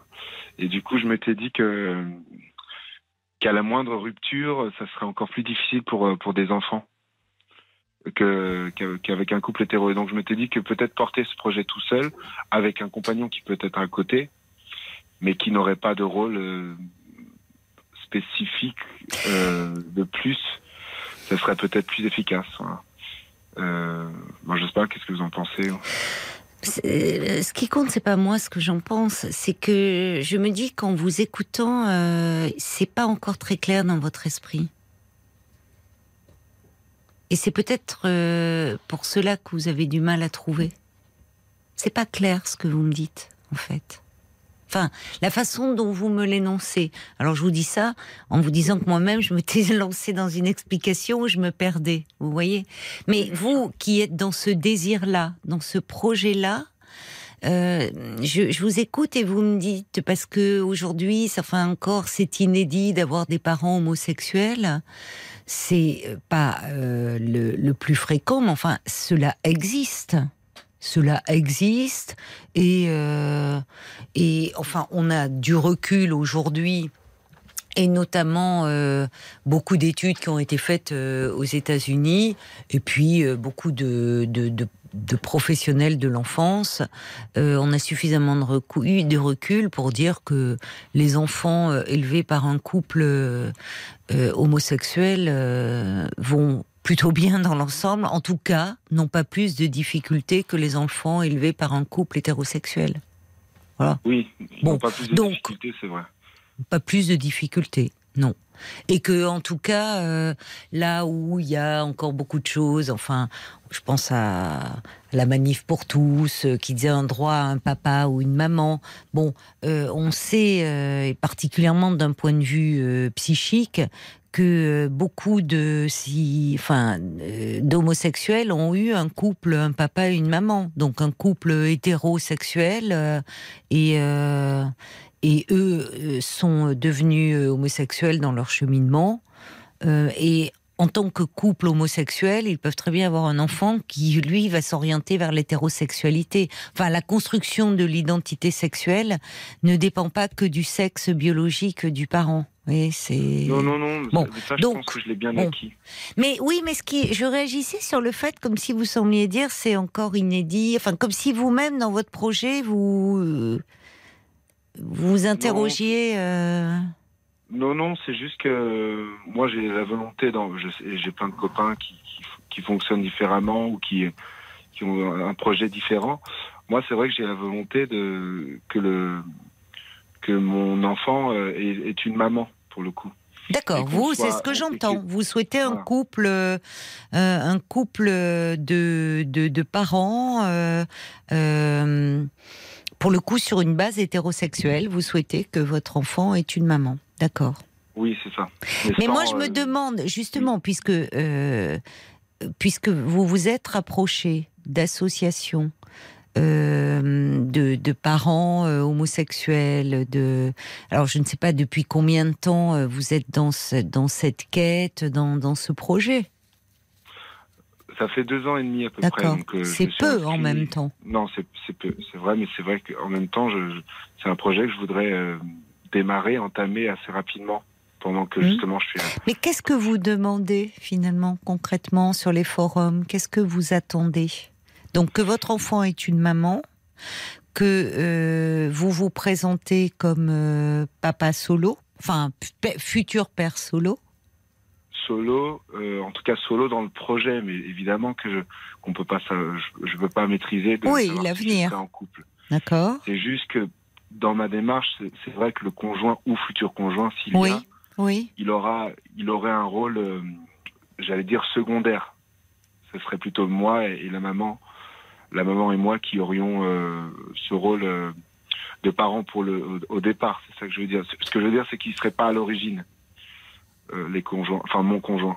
Il serait pas à l'origine comme moi de de ce projet. Après, s'il se greffe éventuellement, bon bah, s'il se greffe à un projet, euh, tant mieux. Mais c'est en fait, c'est pas ça. Ce que je veux dire, c'est que j'ai Ouais. observé autour de moi euh, que euh, une, une dure réalité, une triste réalité, selon moi, c'est que les couples se, se séparent très vite. Alors, je suis peut-être un Les peu couples, jeune, je manque peut les les couples. couples euh, entre les couples sentimentaux, les gens qui sont ensemble. Et donc, du coup, j'avais peur de si jamais je montais ce projet avec euh, avec un conjoint, Hmm. de me dire qu'à la moindre rupture, ça, que ça soit encore plus difficile pour les enfants parce que ça euh, ça remultiplie euh, les membres de famille. Puis, euh, enfin, j'avais l'impression que ça serait plus dur pour des enfants justement. Mais euh, oui. Je, je- fi- finalement, à travers votre appel, qu'est-ce que vous attendez de moi ce soir? Ça, à travers ce, ce projet que vous avez, qu'est-ce que, comment moi puis-je vous aider? Bah, j'aurais, je me demandais, je me disais, est-ce que euh, vous auriez des idées pour, pour, pour trouver des canaux, pour trouver des gens, des femmes qui Ah non. intéressées par ce Ah bah moi non, je ne situe pas dans des- ce registre-là. Non, non, non, non, non. Non, je, je vous aurais dit comme vous, euh, enfin, de, de, de co- d'aller vers des associations et, mais en vous écoutant, je sais pas, hein, c'est, j'ai l'impression qu'il y a encore des choses qui auraient besoin d'être un peu précisées. Peut-être que dans votre euh, démarche, je, ne sais pas les contacts que vous avez eus. Est-ce qu'il y a eu des choses quand même euh, euh, depuis ces deux ans et demi? Est-ce que vous avez rencontré des femmes qui, qui, qui qu'est-ce qu'elles vous en disaient au fond? Parce que là, pour le moment, ça reste très théorique. Ce qui forcément, euh, voilà, vous êtes obligé de penser ce, ce- ce désir d'enfant pour le moment Oui. avant de pouvoir le mettre en place. hein. Donc, euh, contrairement à un couple hétérosexuel, ou mais quels sont les retours que vous avez eus pour le moment de femme? Parce que c'est peut-être là-dessus qu'on peut voir euh, qu'est-ce qui fait que c'est pas si simple hein, non plus aussi le- le- la question que vous soulevez. Parce que quand vous dites un couple peut se séparer, un couple amoureux, alors là, vous, vous, ça semble dire qu'un couple de parents, il vous resterez vous unis parce que l'objectif sera l'enfant. Vous aurez cet enfant en commun. ça. Mais qui vous dit, enfin, c'est pas sans risque non plus. Vous pouvez, sur certains forums, imaginons, en poussant, vous voyez, je me fais l'avocat du diable, une femme qui veut un enfant, euh, qui, euh, alors, pourrait euh, partir aujourd'hui, euh, euh, enfin, qui pourrait faire une PMA d'ailleurs, puisqu'aujourd'hui euh, c'est autorisé, avec un don de sperme. Pourquoi il irait chercher, voyez, un homme qui dit euh, bah, moi je voudrais bien être le père, mais on fait les choses de façon artisanale avec une fiole. Enfin, vous voyez, elle va dire dans quoi je m'embarque? Enfin, il n'y a pas de cadre. C'est un peu flippant vu comme ça, de l'extérieur, hein. Vous voyez, Oui. même si j'entends votre désir à vous, mais euh, au fond, euh, et vous, vous pourriez vous dire aussi, bon, d'accord, ça marche comme ça, je fais un don de sperme à cette femme, mais cette femme, après, elle peut disparaître dans la nature et dire que cet enfant, comment vous allez dire que je, vous êtes le père? Alors faire une reconnaissance, euh, Oui, bien enfin, il y a, il y a euh, ce bon. risque-là aussi, vous voyez, c'est Oui. pas... Oui. Dès qu'on est hors cadre, dès qu'on est... Il faut y songer à tout ça. Oui. Parce que euh, c'est alors évidemment il y a des choses qui doivent évoluer, mais enfin c'est pour ça que la PMA pour euh, euh, les, les femmes solo, bah, là aussi avant c'était interdit. Aujourd'hui la loi a évolué. Enfin donc mais il faut il faut penser à tout ça parce que dès qu'on est hors cadre, si à un moment qu'est-ce qui peut vous garantir que l'autre au fond, euh, ne veut pas un enfant euh, pour elle toute seule, sans passer par le biais, euh, le cadre légal, et que vous vous retrouviez, vous, sans recours possible. Bah, Enfin, ça pose plein de questions, votre... Je pense beaucoup à un idéal, ça c'est sûr. Mais je, de la même façon que des gens à 20 ans se marient, c'est un pari aussi sur la vie. Ça, ça- ça restera toujours aussi quelque. Il y a un peu de ça, je pense. Et donc moi, l'idée c'est pas de rencontrer n'importe qui comme ça. C'est une fois que je rencontre quelqu'un, c'est de passer un ou deux ans à, de- à continuer de, à essayer de se, de se comprendre, de, de se connaître mieux et de voir si, si, si ça peut fonctionner dans, pour l'avenir.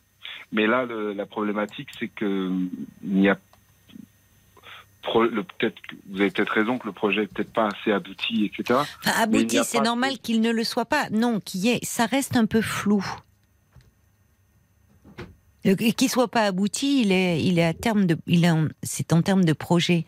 Mais là, quand je vous entends, comment Alors d'accord, là, ça se précise. C'est-à-dire que avant euh, vous, voudriez, vous voyez, c'est- c'est un gros investissement. C'est-à-dire que euh, parce que et c'est plutôt rassurant. Vous ne voulez pas juste vous donner votre sperme et en gros rencontrer une femme qui euh, vous prêterait ses ovules pour faire un enfant. Euh, vous voudriez vous donner le temps de, puisque être un couple de parents pour cet enfant, donc ça suppose de connaître la personne et lui faire Oui, une place sûr. dans votre vie. Oui, bien sûr. Oui, c'est ça. C'est ça.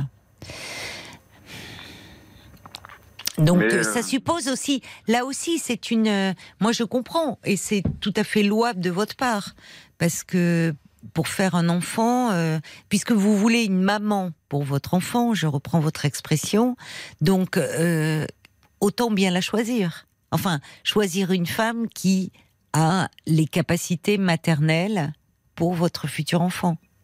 Mais ça, vous voyez, c'est comment ça se règle ça? Enfin, comment ça se C'est pour ça que je parlais de gens qui c'était, ils se connaissaient déjà, ils étaient noués par une relation d'amitié. Oui. Là, c'est un peu euh, chercher une candidature pour la future mère de mon enfant. Mais pourtant, euh, la coparentalité existe euh, Ah oui? dans le dictionnaire, je veux dire. Enfin, c'est-à-dire que c'est Ouais. c'est juste pas connu. Mais il y y a bien, j'ai, du coup, j'ai des amis qui l'ont fait. D'accord. De quelle façon des- alors? Comment Alors, ont fait? trouvé sur des sur des sites internet qui, qui étaient dédiés à ça. Mais c'est vrai que les sites sont pas très très bien faits. Je me suis inscrit depuis deux ans et c'est pas, il n'y a pas une grande connexion entre les membres. Et puis il faut rappeler également que c'est pas une pratique très connue en France. À l'heure où on connaît Non, non. bien euh, l'adoption et la GPA, Oui.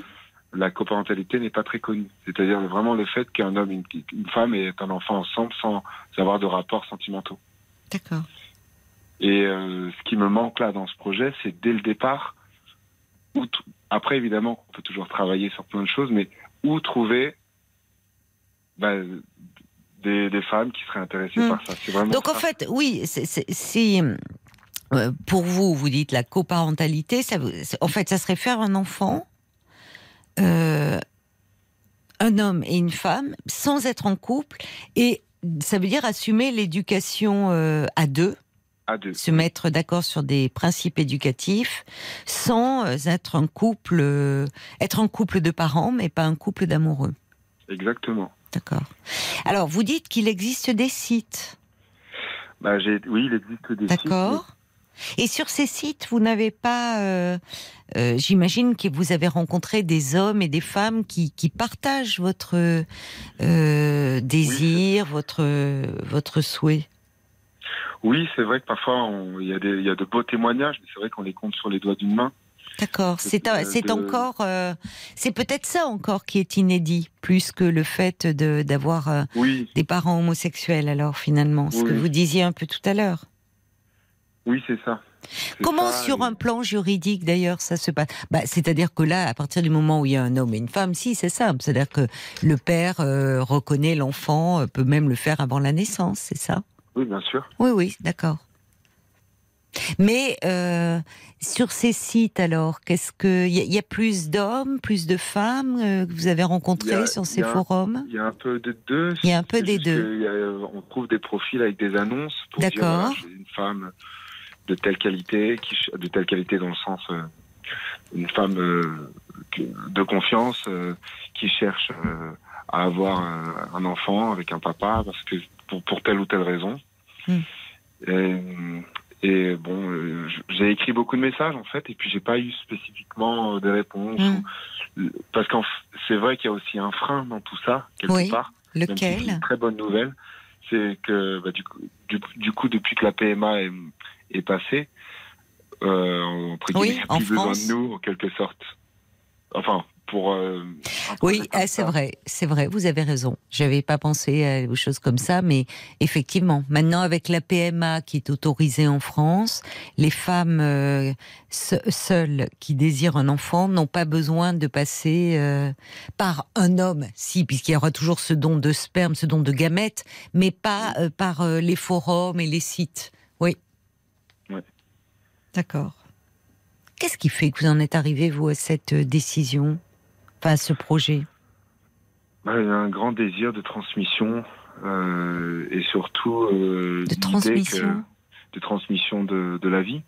Mhm. Je suis professeur par ailleurs, Mhm. donc euh, voilà, je suis confronté au quotidien à devoir des enfants. Et- Oui. Et c'est quelque chose qui m'a toujours, qui m'a toujours, qui a toujours été là en moi, cette volonté de transmettre la vie. Et c'est vrai que pendant de longues années, je, me suis dit que c'était impossible. euh, parce que bah, parce que j'étais homosexuel. Et puis Oui. finalement, j'ai eu cette idée-là. La GPA est trop chère. C'est vrai que c'est beaucoup trop. C'est un budget qui est beaucoup trop conséquent. Hmm. On est obligé de parler de budget pour le coup. Et l'adoption me paraît beaucoup beaucoup trop longue. Hmm. Et et elle prend du temps. Pour tous ces cas-là, Oui. Il y a beaucoup de pays amis- aussi qui restent aujourd'hui fermés à l'adoption par des par des des couples homo ou des ou même des hommes seuls ou des femmes seules. hein. Oui. Malheure- oui, malheureusement. Donc, c'est un- Ouais. Donc je me suis tourné vers quelque chose qui me paraissait plus naturel à mon histoire, du coup. À votre histoire euh, À mon, bah, à mon histoire, euh, enfin de mon parcours. d'homme, euh, oui. euh, ouais, d'homme, Oui. Je pense que ça. Enfin. Je ne sais pas depuis combien de temps cela mûrit en vous. Alors, effectivement, le fait que la PMA aujourd'hui soit légale en France ne va pas aider les choses, mais peut-être que, comme vous dites, il peut y avoir des femmes qui désirent, comme vous, que leur enfant est un père. Oui. Voyez? Alors, Euh, puisque c'est c'est louable au fond. C'est-à-dire que vous restez sur euh, ce modèle que vous avez eu, vous semble-t-il. Vous souhaitez que euh, l'enfant, votre futur enfant, ait une maman, comme vous avez dit. Oui. Oui, sur le modèle que vous avez eu. Et les amis autour de moi qui ont qui ont fait une coparentalité euh, sont aussi sont également sur ce modèle. Mm. Avec euh, une ou deux mamans, enfin selon euh, le choix qu'ils ont fait Mm. pour leurs enfants, et voilà, ça fonctionne très très bien. Mm. Qu'est-ce qu'ils vous conseillent alors, vos amis, puisque justement, eux sont allés, ont pu finaliser ce projet? Qu'est-ce qu'ils vous disent? Bah, ils me disent de continuer, de d'y croire en allant sur les sites, mais je, je commence à- sur les sites internet dédiés à ça, Oui. mais je, je commence vraiment à plus trop. euh, Enfin, je, je commence un peu à perdre espoir. alors Oui, c'est ça, c'est ce que j'entends. Est-ce que vous en avez parlé, vous, un peu en privé, de ce projet, de devenir parent, de, dans, Oui, ces conditions?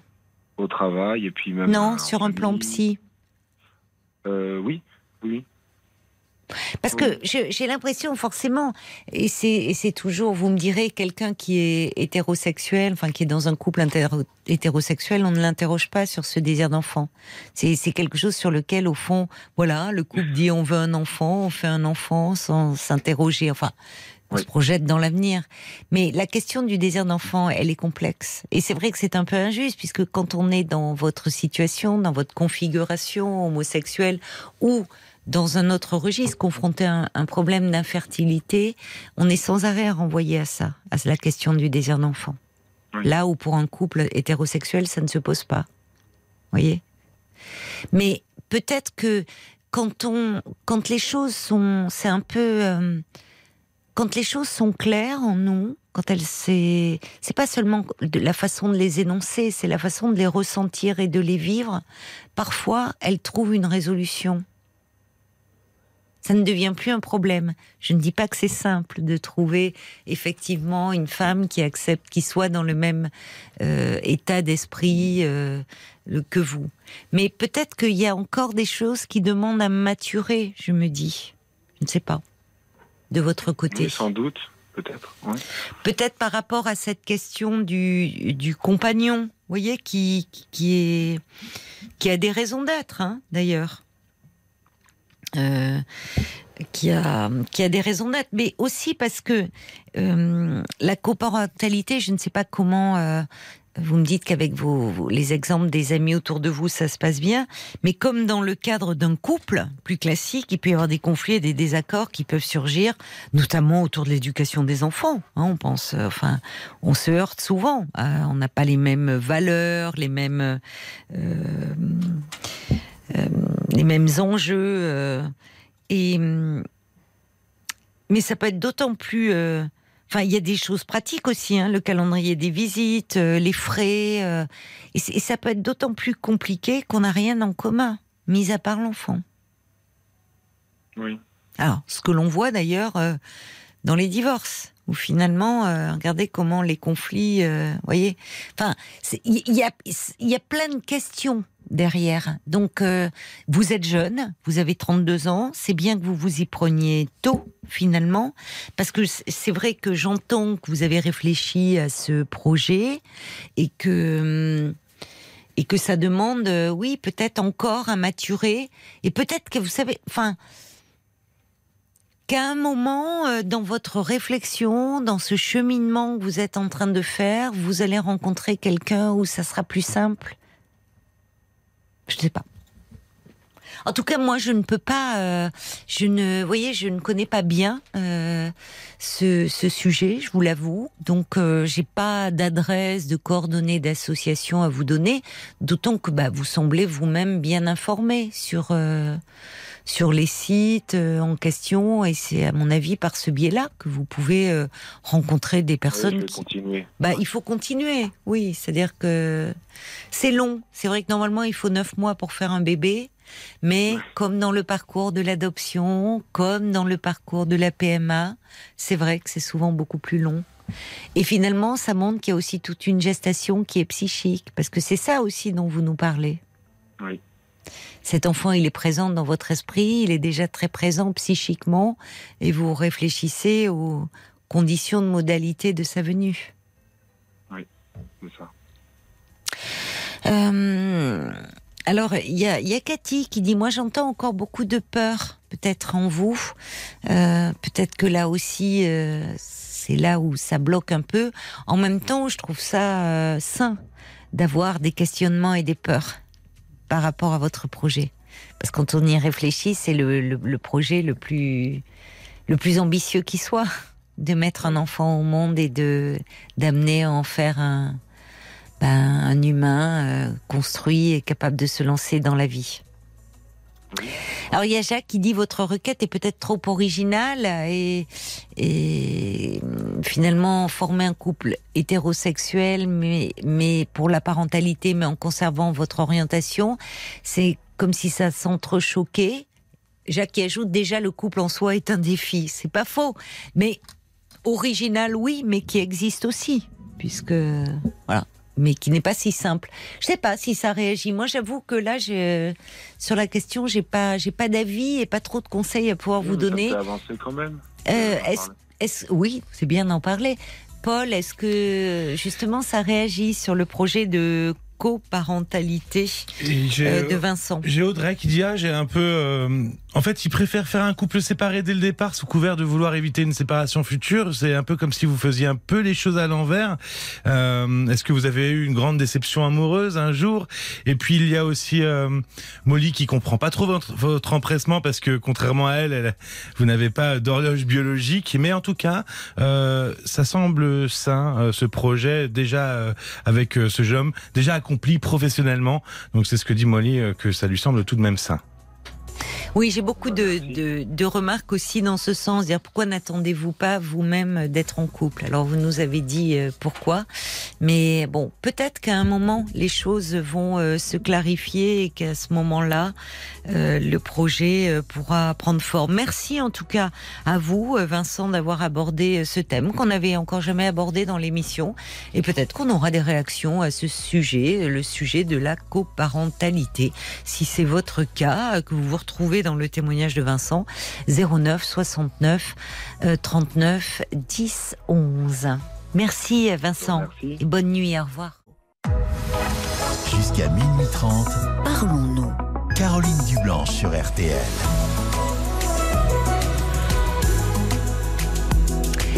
Parlons-nous euh, se poursuit pendant une demi-heure encore. Vous pouvez euh, appeler euh, le standard au 09 69 39 10 11 pour me parler de vous.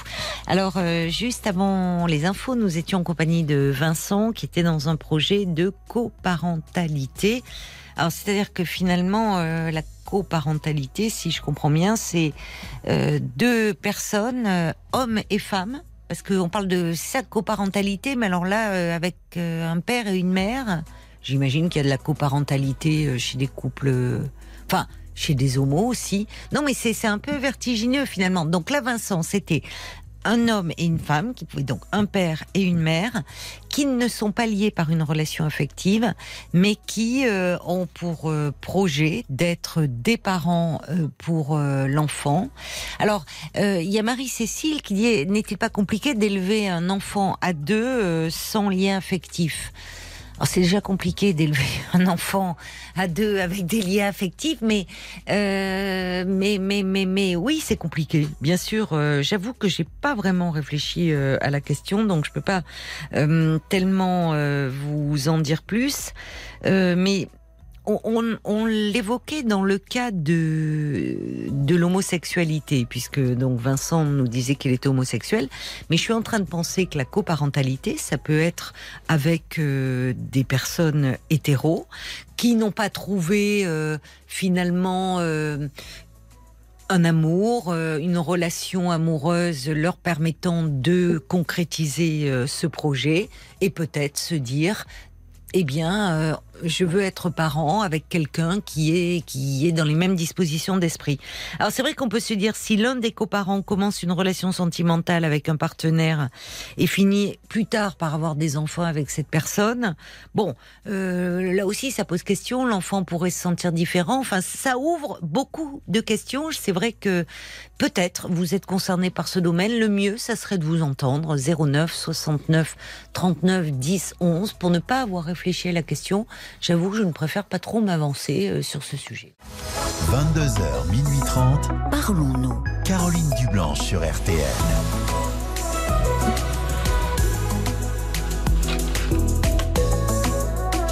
Bonsoir Paulette. Bonsoir Caroline. Bonsoir, merci euh, d'avoir Voilà, appelé euh, le standard de Parlons-nous en ce, en ce mois d'octobre rose. Oui, docteur Rose, oui. Ben, je voulais un peu témoigner pour les gens qui sont actuellement malades du cancer. Moi, ça fait 25 ans, bientôt, que Oui. j'ai été opérée. Euh, bon, euh, évidemment, j'ai été malade euh, comme tout le monde, avec les chimios, les rayons.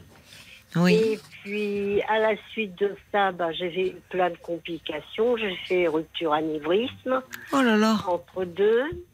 Euh, j'ai eu l'intestin, les ovaires. Actuellement, c'est les inté- euh, ben, non, oui, l'intestin. Et là, actuellement, c'est les intestins. Et puis, bah, ce qui m'embête, c'est que moi, bah, je suis toute seule. Voilà. Actuellement, euh, je, je suis malade et je suis toute seule. Déjà que vous avez perdu euh, votre, euh, vous avez, vous avez perdu euh, Non, non, votre je- compagnon. J'ai divorcé depuis Vous avez divorcé, d'accord. Oui, mais mes enfants sont éparpillés euh, tous les trois de chaque côté de la France. Mhm. Ah oui, J'en ai, j'en ai un à trois, une. euh, Oui. non, un à trois, une à, à Bordeaux, puis l'autre à Paris. Voilà. oui, Alors, je suis. oui, c'est compliqué d'être euh, Voilà. Oh oui, oui. dans les traitements comme ça. euh, Ah, En plus, actuellement, qui fait très mauvais, mais enfin bon, je suis pas là pour vous pour parler du temps. Voilà, donc euh, oui, je voulais parce que quand j'étais quand j'étais en, en comment dire en consultation Hmm. dans les hôpitaux, j'avais des, des dames qui pleuraient qu'elles ne reverraient pas leurs petits enfants, etc., etc. Mais c'est ce que je dis aux gens, il ne faut pas se décourager. Moi, j'ai été plus de 20 ans malade. Je suis toujours malade. Mais je me cramponne parce que quand on a un enfant, il faut se cramponner. Oui. Oui, parce que quand euh, je vois, vous aviez, euh, vous aviez la cinquantaine, c'est ça, quand on vous a détecté Oui. ce cancer du sein. Oui. Avec vous, ça a été. J'avais euh, ma petite fille avec moi. Ah, vous Oui. aviez une petite fille. Ah oui, puis la pauvre, elle a subi parce que, vous savez, elle a ramassé bien des choses. Euh, Vous 15 éleviez ans, votre euh, petite fille. Oui. D'accord. Oui, Oui. oui, j'étais toute seule avec elle. Et puis, euh, bah, euh, c'était pas gai pour elle. Mais bon, je savais la distraire autrement. Et puis, quand j'ai eu terminé mes chimios, que je ne croyais pas que ça allait se terminer, j'ai dit euh, à l'oncologue, je lui ai dit, euh, j'aimerais bien que vous me gardiez ce soir parce que j'ai pas envie de, de mourir auprès de ma fille parce que je me voyais partir tellement que j'étais mal. Avec les chimiothérapies, oui. Ah oui, oh là là là. Qui ont évolué euh, en, en 20 ans, enfin les traitements beaucoup. euh, Oui, même bah, si, euh, parce bien sûr, les il y a des chimiothérapies encore très lourdes, très agressives, et Ah oui, oui. avec évidemment tous les effets secondaires que l'on connaît, hein, malheureusement. La mienne était agressive. Oui, Et puis, eh bien, elle- donc elle m'a gardée. Le lendemain, je me suis réveillée parce que je me Mhm. suis endormie de fatigue. oui, Je me suis endormie, je me suis réveillée le lendemain matin. oui. Eh ben, je dis, je suis encore vivante. Ah ben, allez, on y va. Alors, j'ai déposé la cuvette dans la salle de bain. Et ma fille elle me dit, ça va, maman? Et je dis, ça va très bien, ma chérie.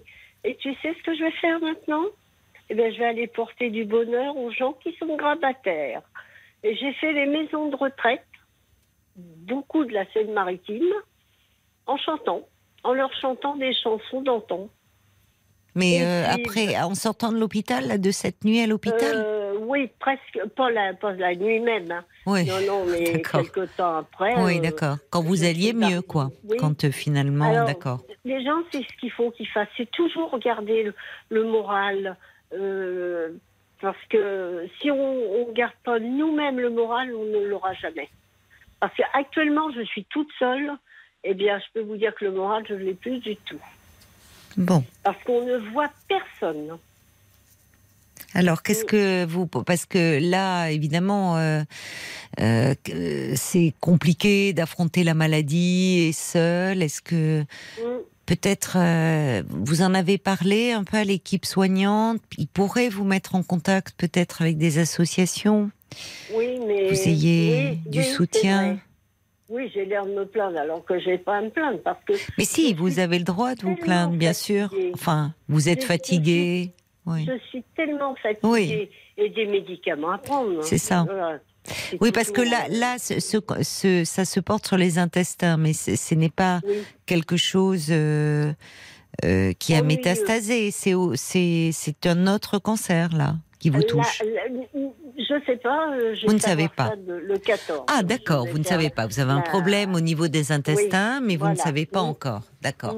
Oui. D'accord. Bon, alors. Et euh, donc, euh, je dis que euh, qu'il faut toujours garder le moral. Moi, je me souviens. Oui, mais vous l'avez plus en ce moment. Ça peut arriver. Alors qu'est-ce que vous... J'ai 76 ans.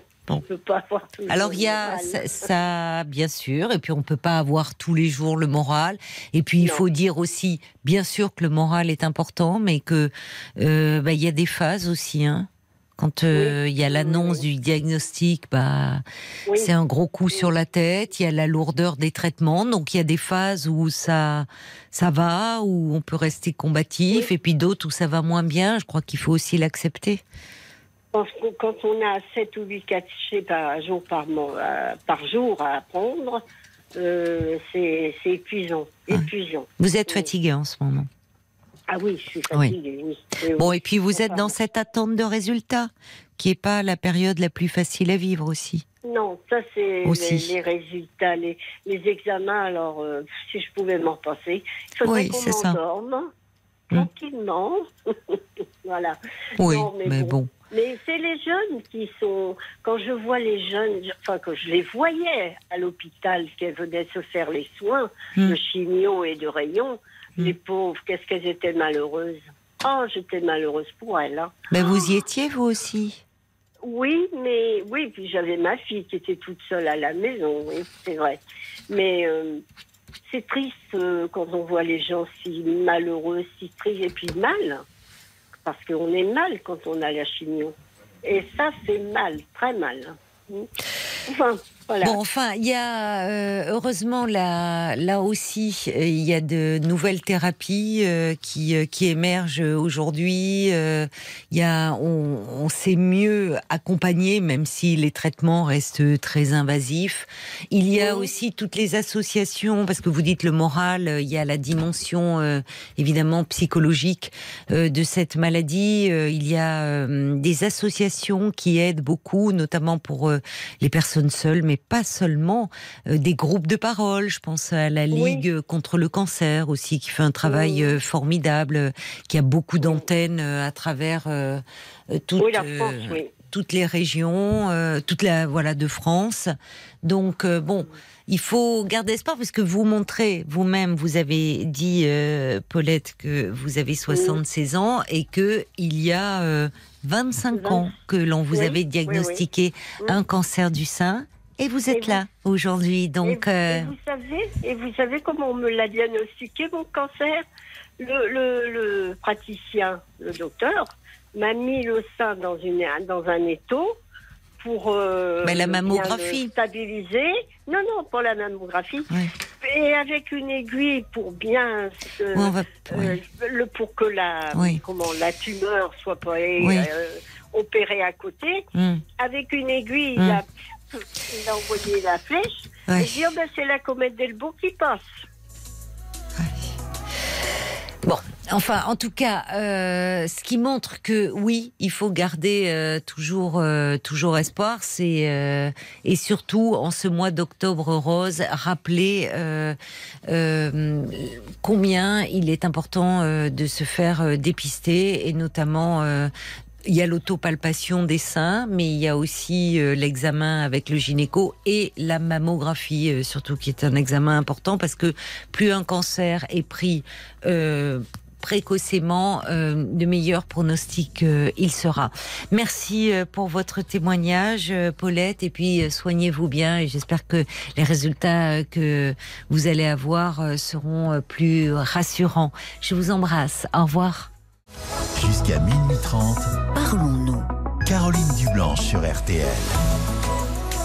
En ce mois euh, d'octobre euh, rose, rappelons à quel point il est nécessaire d'adopter euh, les bons réflexes comme le dépistage qui peut sauver des vies. Alors parfois euh, on laisse tout traîner, un rendez-vous chez le gynéco, on se dit oh, on n'est pas quelques mois près, une année près, bah un dépistage, euh, une auto à prendre, une auto palpation des seins, une mammographie, euh, ça peut sauver des vies. C'est l'occasion euh, de le de le rappeler, de faire des dons aussi aux différentes associations, à la recherche médicale, puisque le cancer du sein est euh, le cancer le plus fréquent euh, chez les femmes et, et responsable encore de, trop de mortalité, même si euh, les traitements évoluent et qu'il y a beaucoup de femmes euh, qui s'en sortent. Et plus le cancer est dépisté tôt, euh, plus il y a de chances d'en guérir. L'occasion peut-être de rappeler aussi des associations, si vous voulez, je ne sais pas d'ailleurs si peut-être vous avez besoin de les contacter, mais aussi faire un don. Et même si vous êtes bénévole, vous pouvez euh, nous Aussi, appeler aussi. euh, aussi, ça sera au intéressant. 09 69 Oui. 39 10 Oui. 11, vous êtes les bienvenus. Euh, tout à l'heure, tu parlais de la Ligue contre le cancer. Oui. Euh, je vais vous donner le numéro d'écoute, euh, de soutien. C'est le 0800 940 939 0800 940 939 que vous pouvez appeler Euh, sur tous les sites euh, en ce moment hein, de, euh, de de lutte contre le cancer. Vous pouvez faire des dons. En tout cas, la proposition de dons est encore plus mise en avant, comme sur le site cancerdusein.org aussi. et et, et j'ai vivre comme avant, si vous voulez, comme association Ah, Qui je est, ne euh, connais pas cette une- association. qui est Quelles une association qui, qui permet euh, d'accompagner les femmes euh, Oui. euh, pendant euh, leur, leur, leur cancer, leur combat, leur traitement, qui le permet euh, aussi de, de, de les écouter, de discuter, Oui. de Mm. parler. Il y a une ligne d'écoute spécifique qui est le 06 71 32 53 24. Oui. 06 71 32 53 24. Vous, alors, il y a plusieurs numéros de téléphone, donc allez voir sur le site. C'est vivre comme avant.fr. Merci beaucoup, euh, Paul, pour toutes ces informations. Euh, Tu vas mettre toutes ces références sur. euh, Sur, euh, oui, oui, bien sûr, sur les, sur les podcasts, dans la description des podcasts. Merci beaucoup. Un mot encore, alors bien sûr, tout au long de ce mois, si vous souhaitez témoigner sur ce sujet, parce que vous êtes concerné par la maladie ou peut-être quelqu'un dans votre entourage, vous êtes les bienvenus au 09 69 39 10 11. Jeudi, ce sera la journée nationale des aidants. On pourra en parler euh, peut-être la veille, d'ailleurs, dès, dès le mercredi soir. Là aussi, vos témoignages sont les bienvenus au 09 69 39 10 11. Passez une très belle nuit, faites de jolis rêves et à ce soir avec toute la petite équipe dès 22h. Je vous embrasse.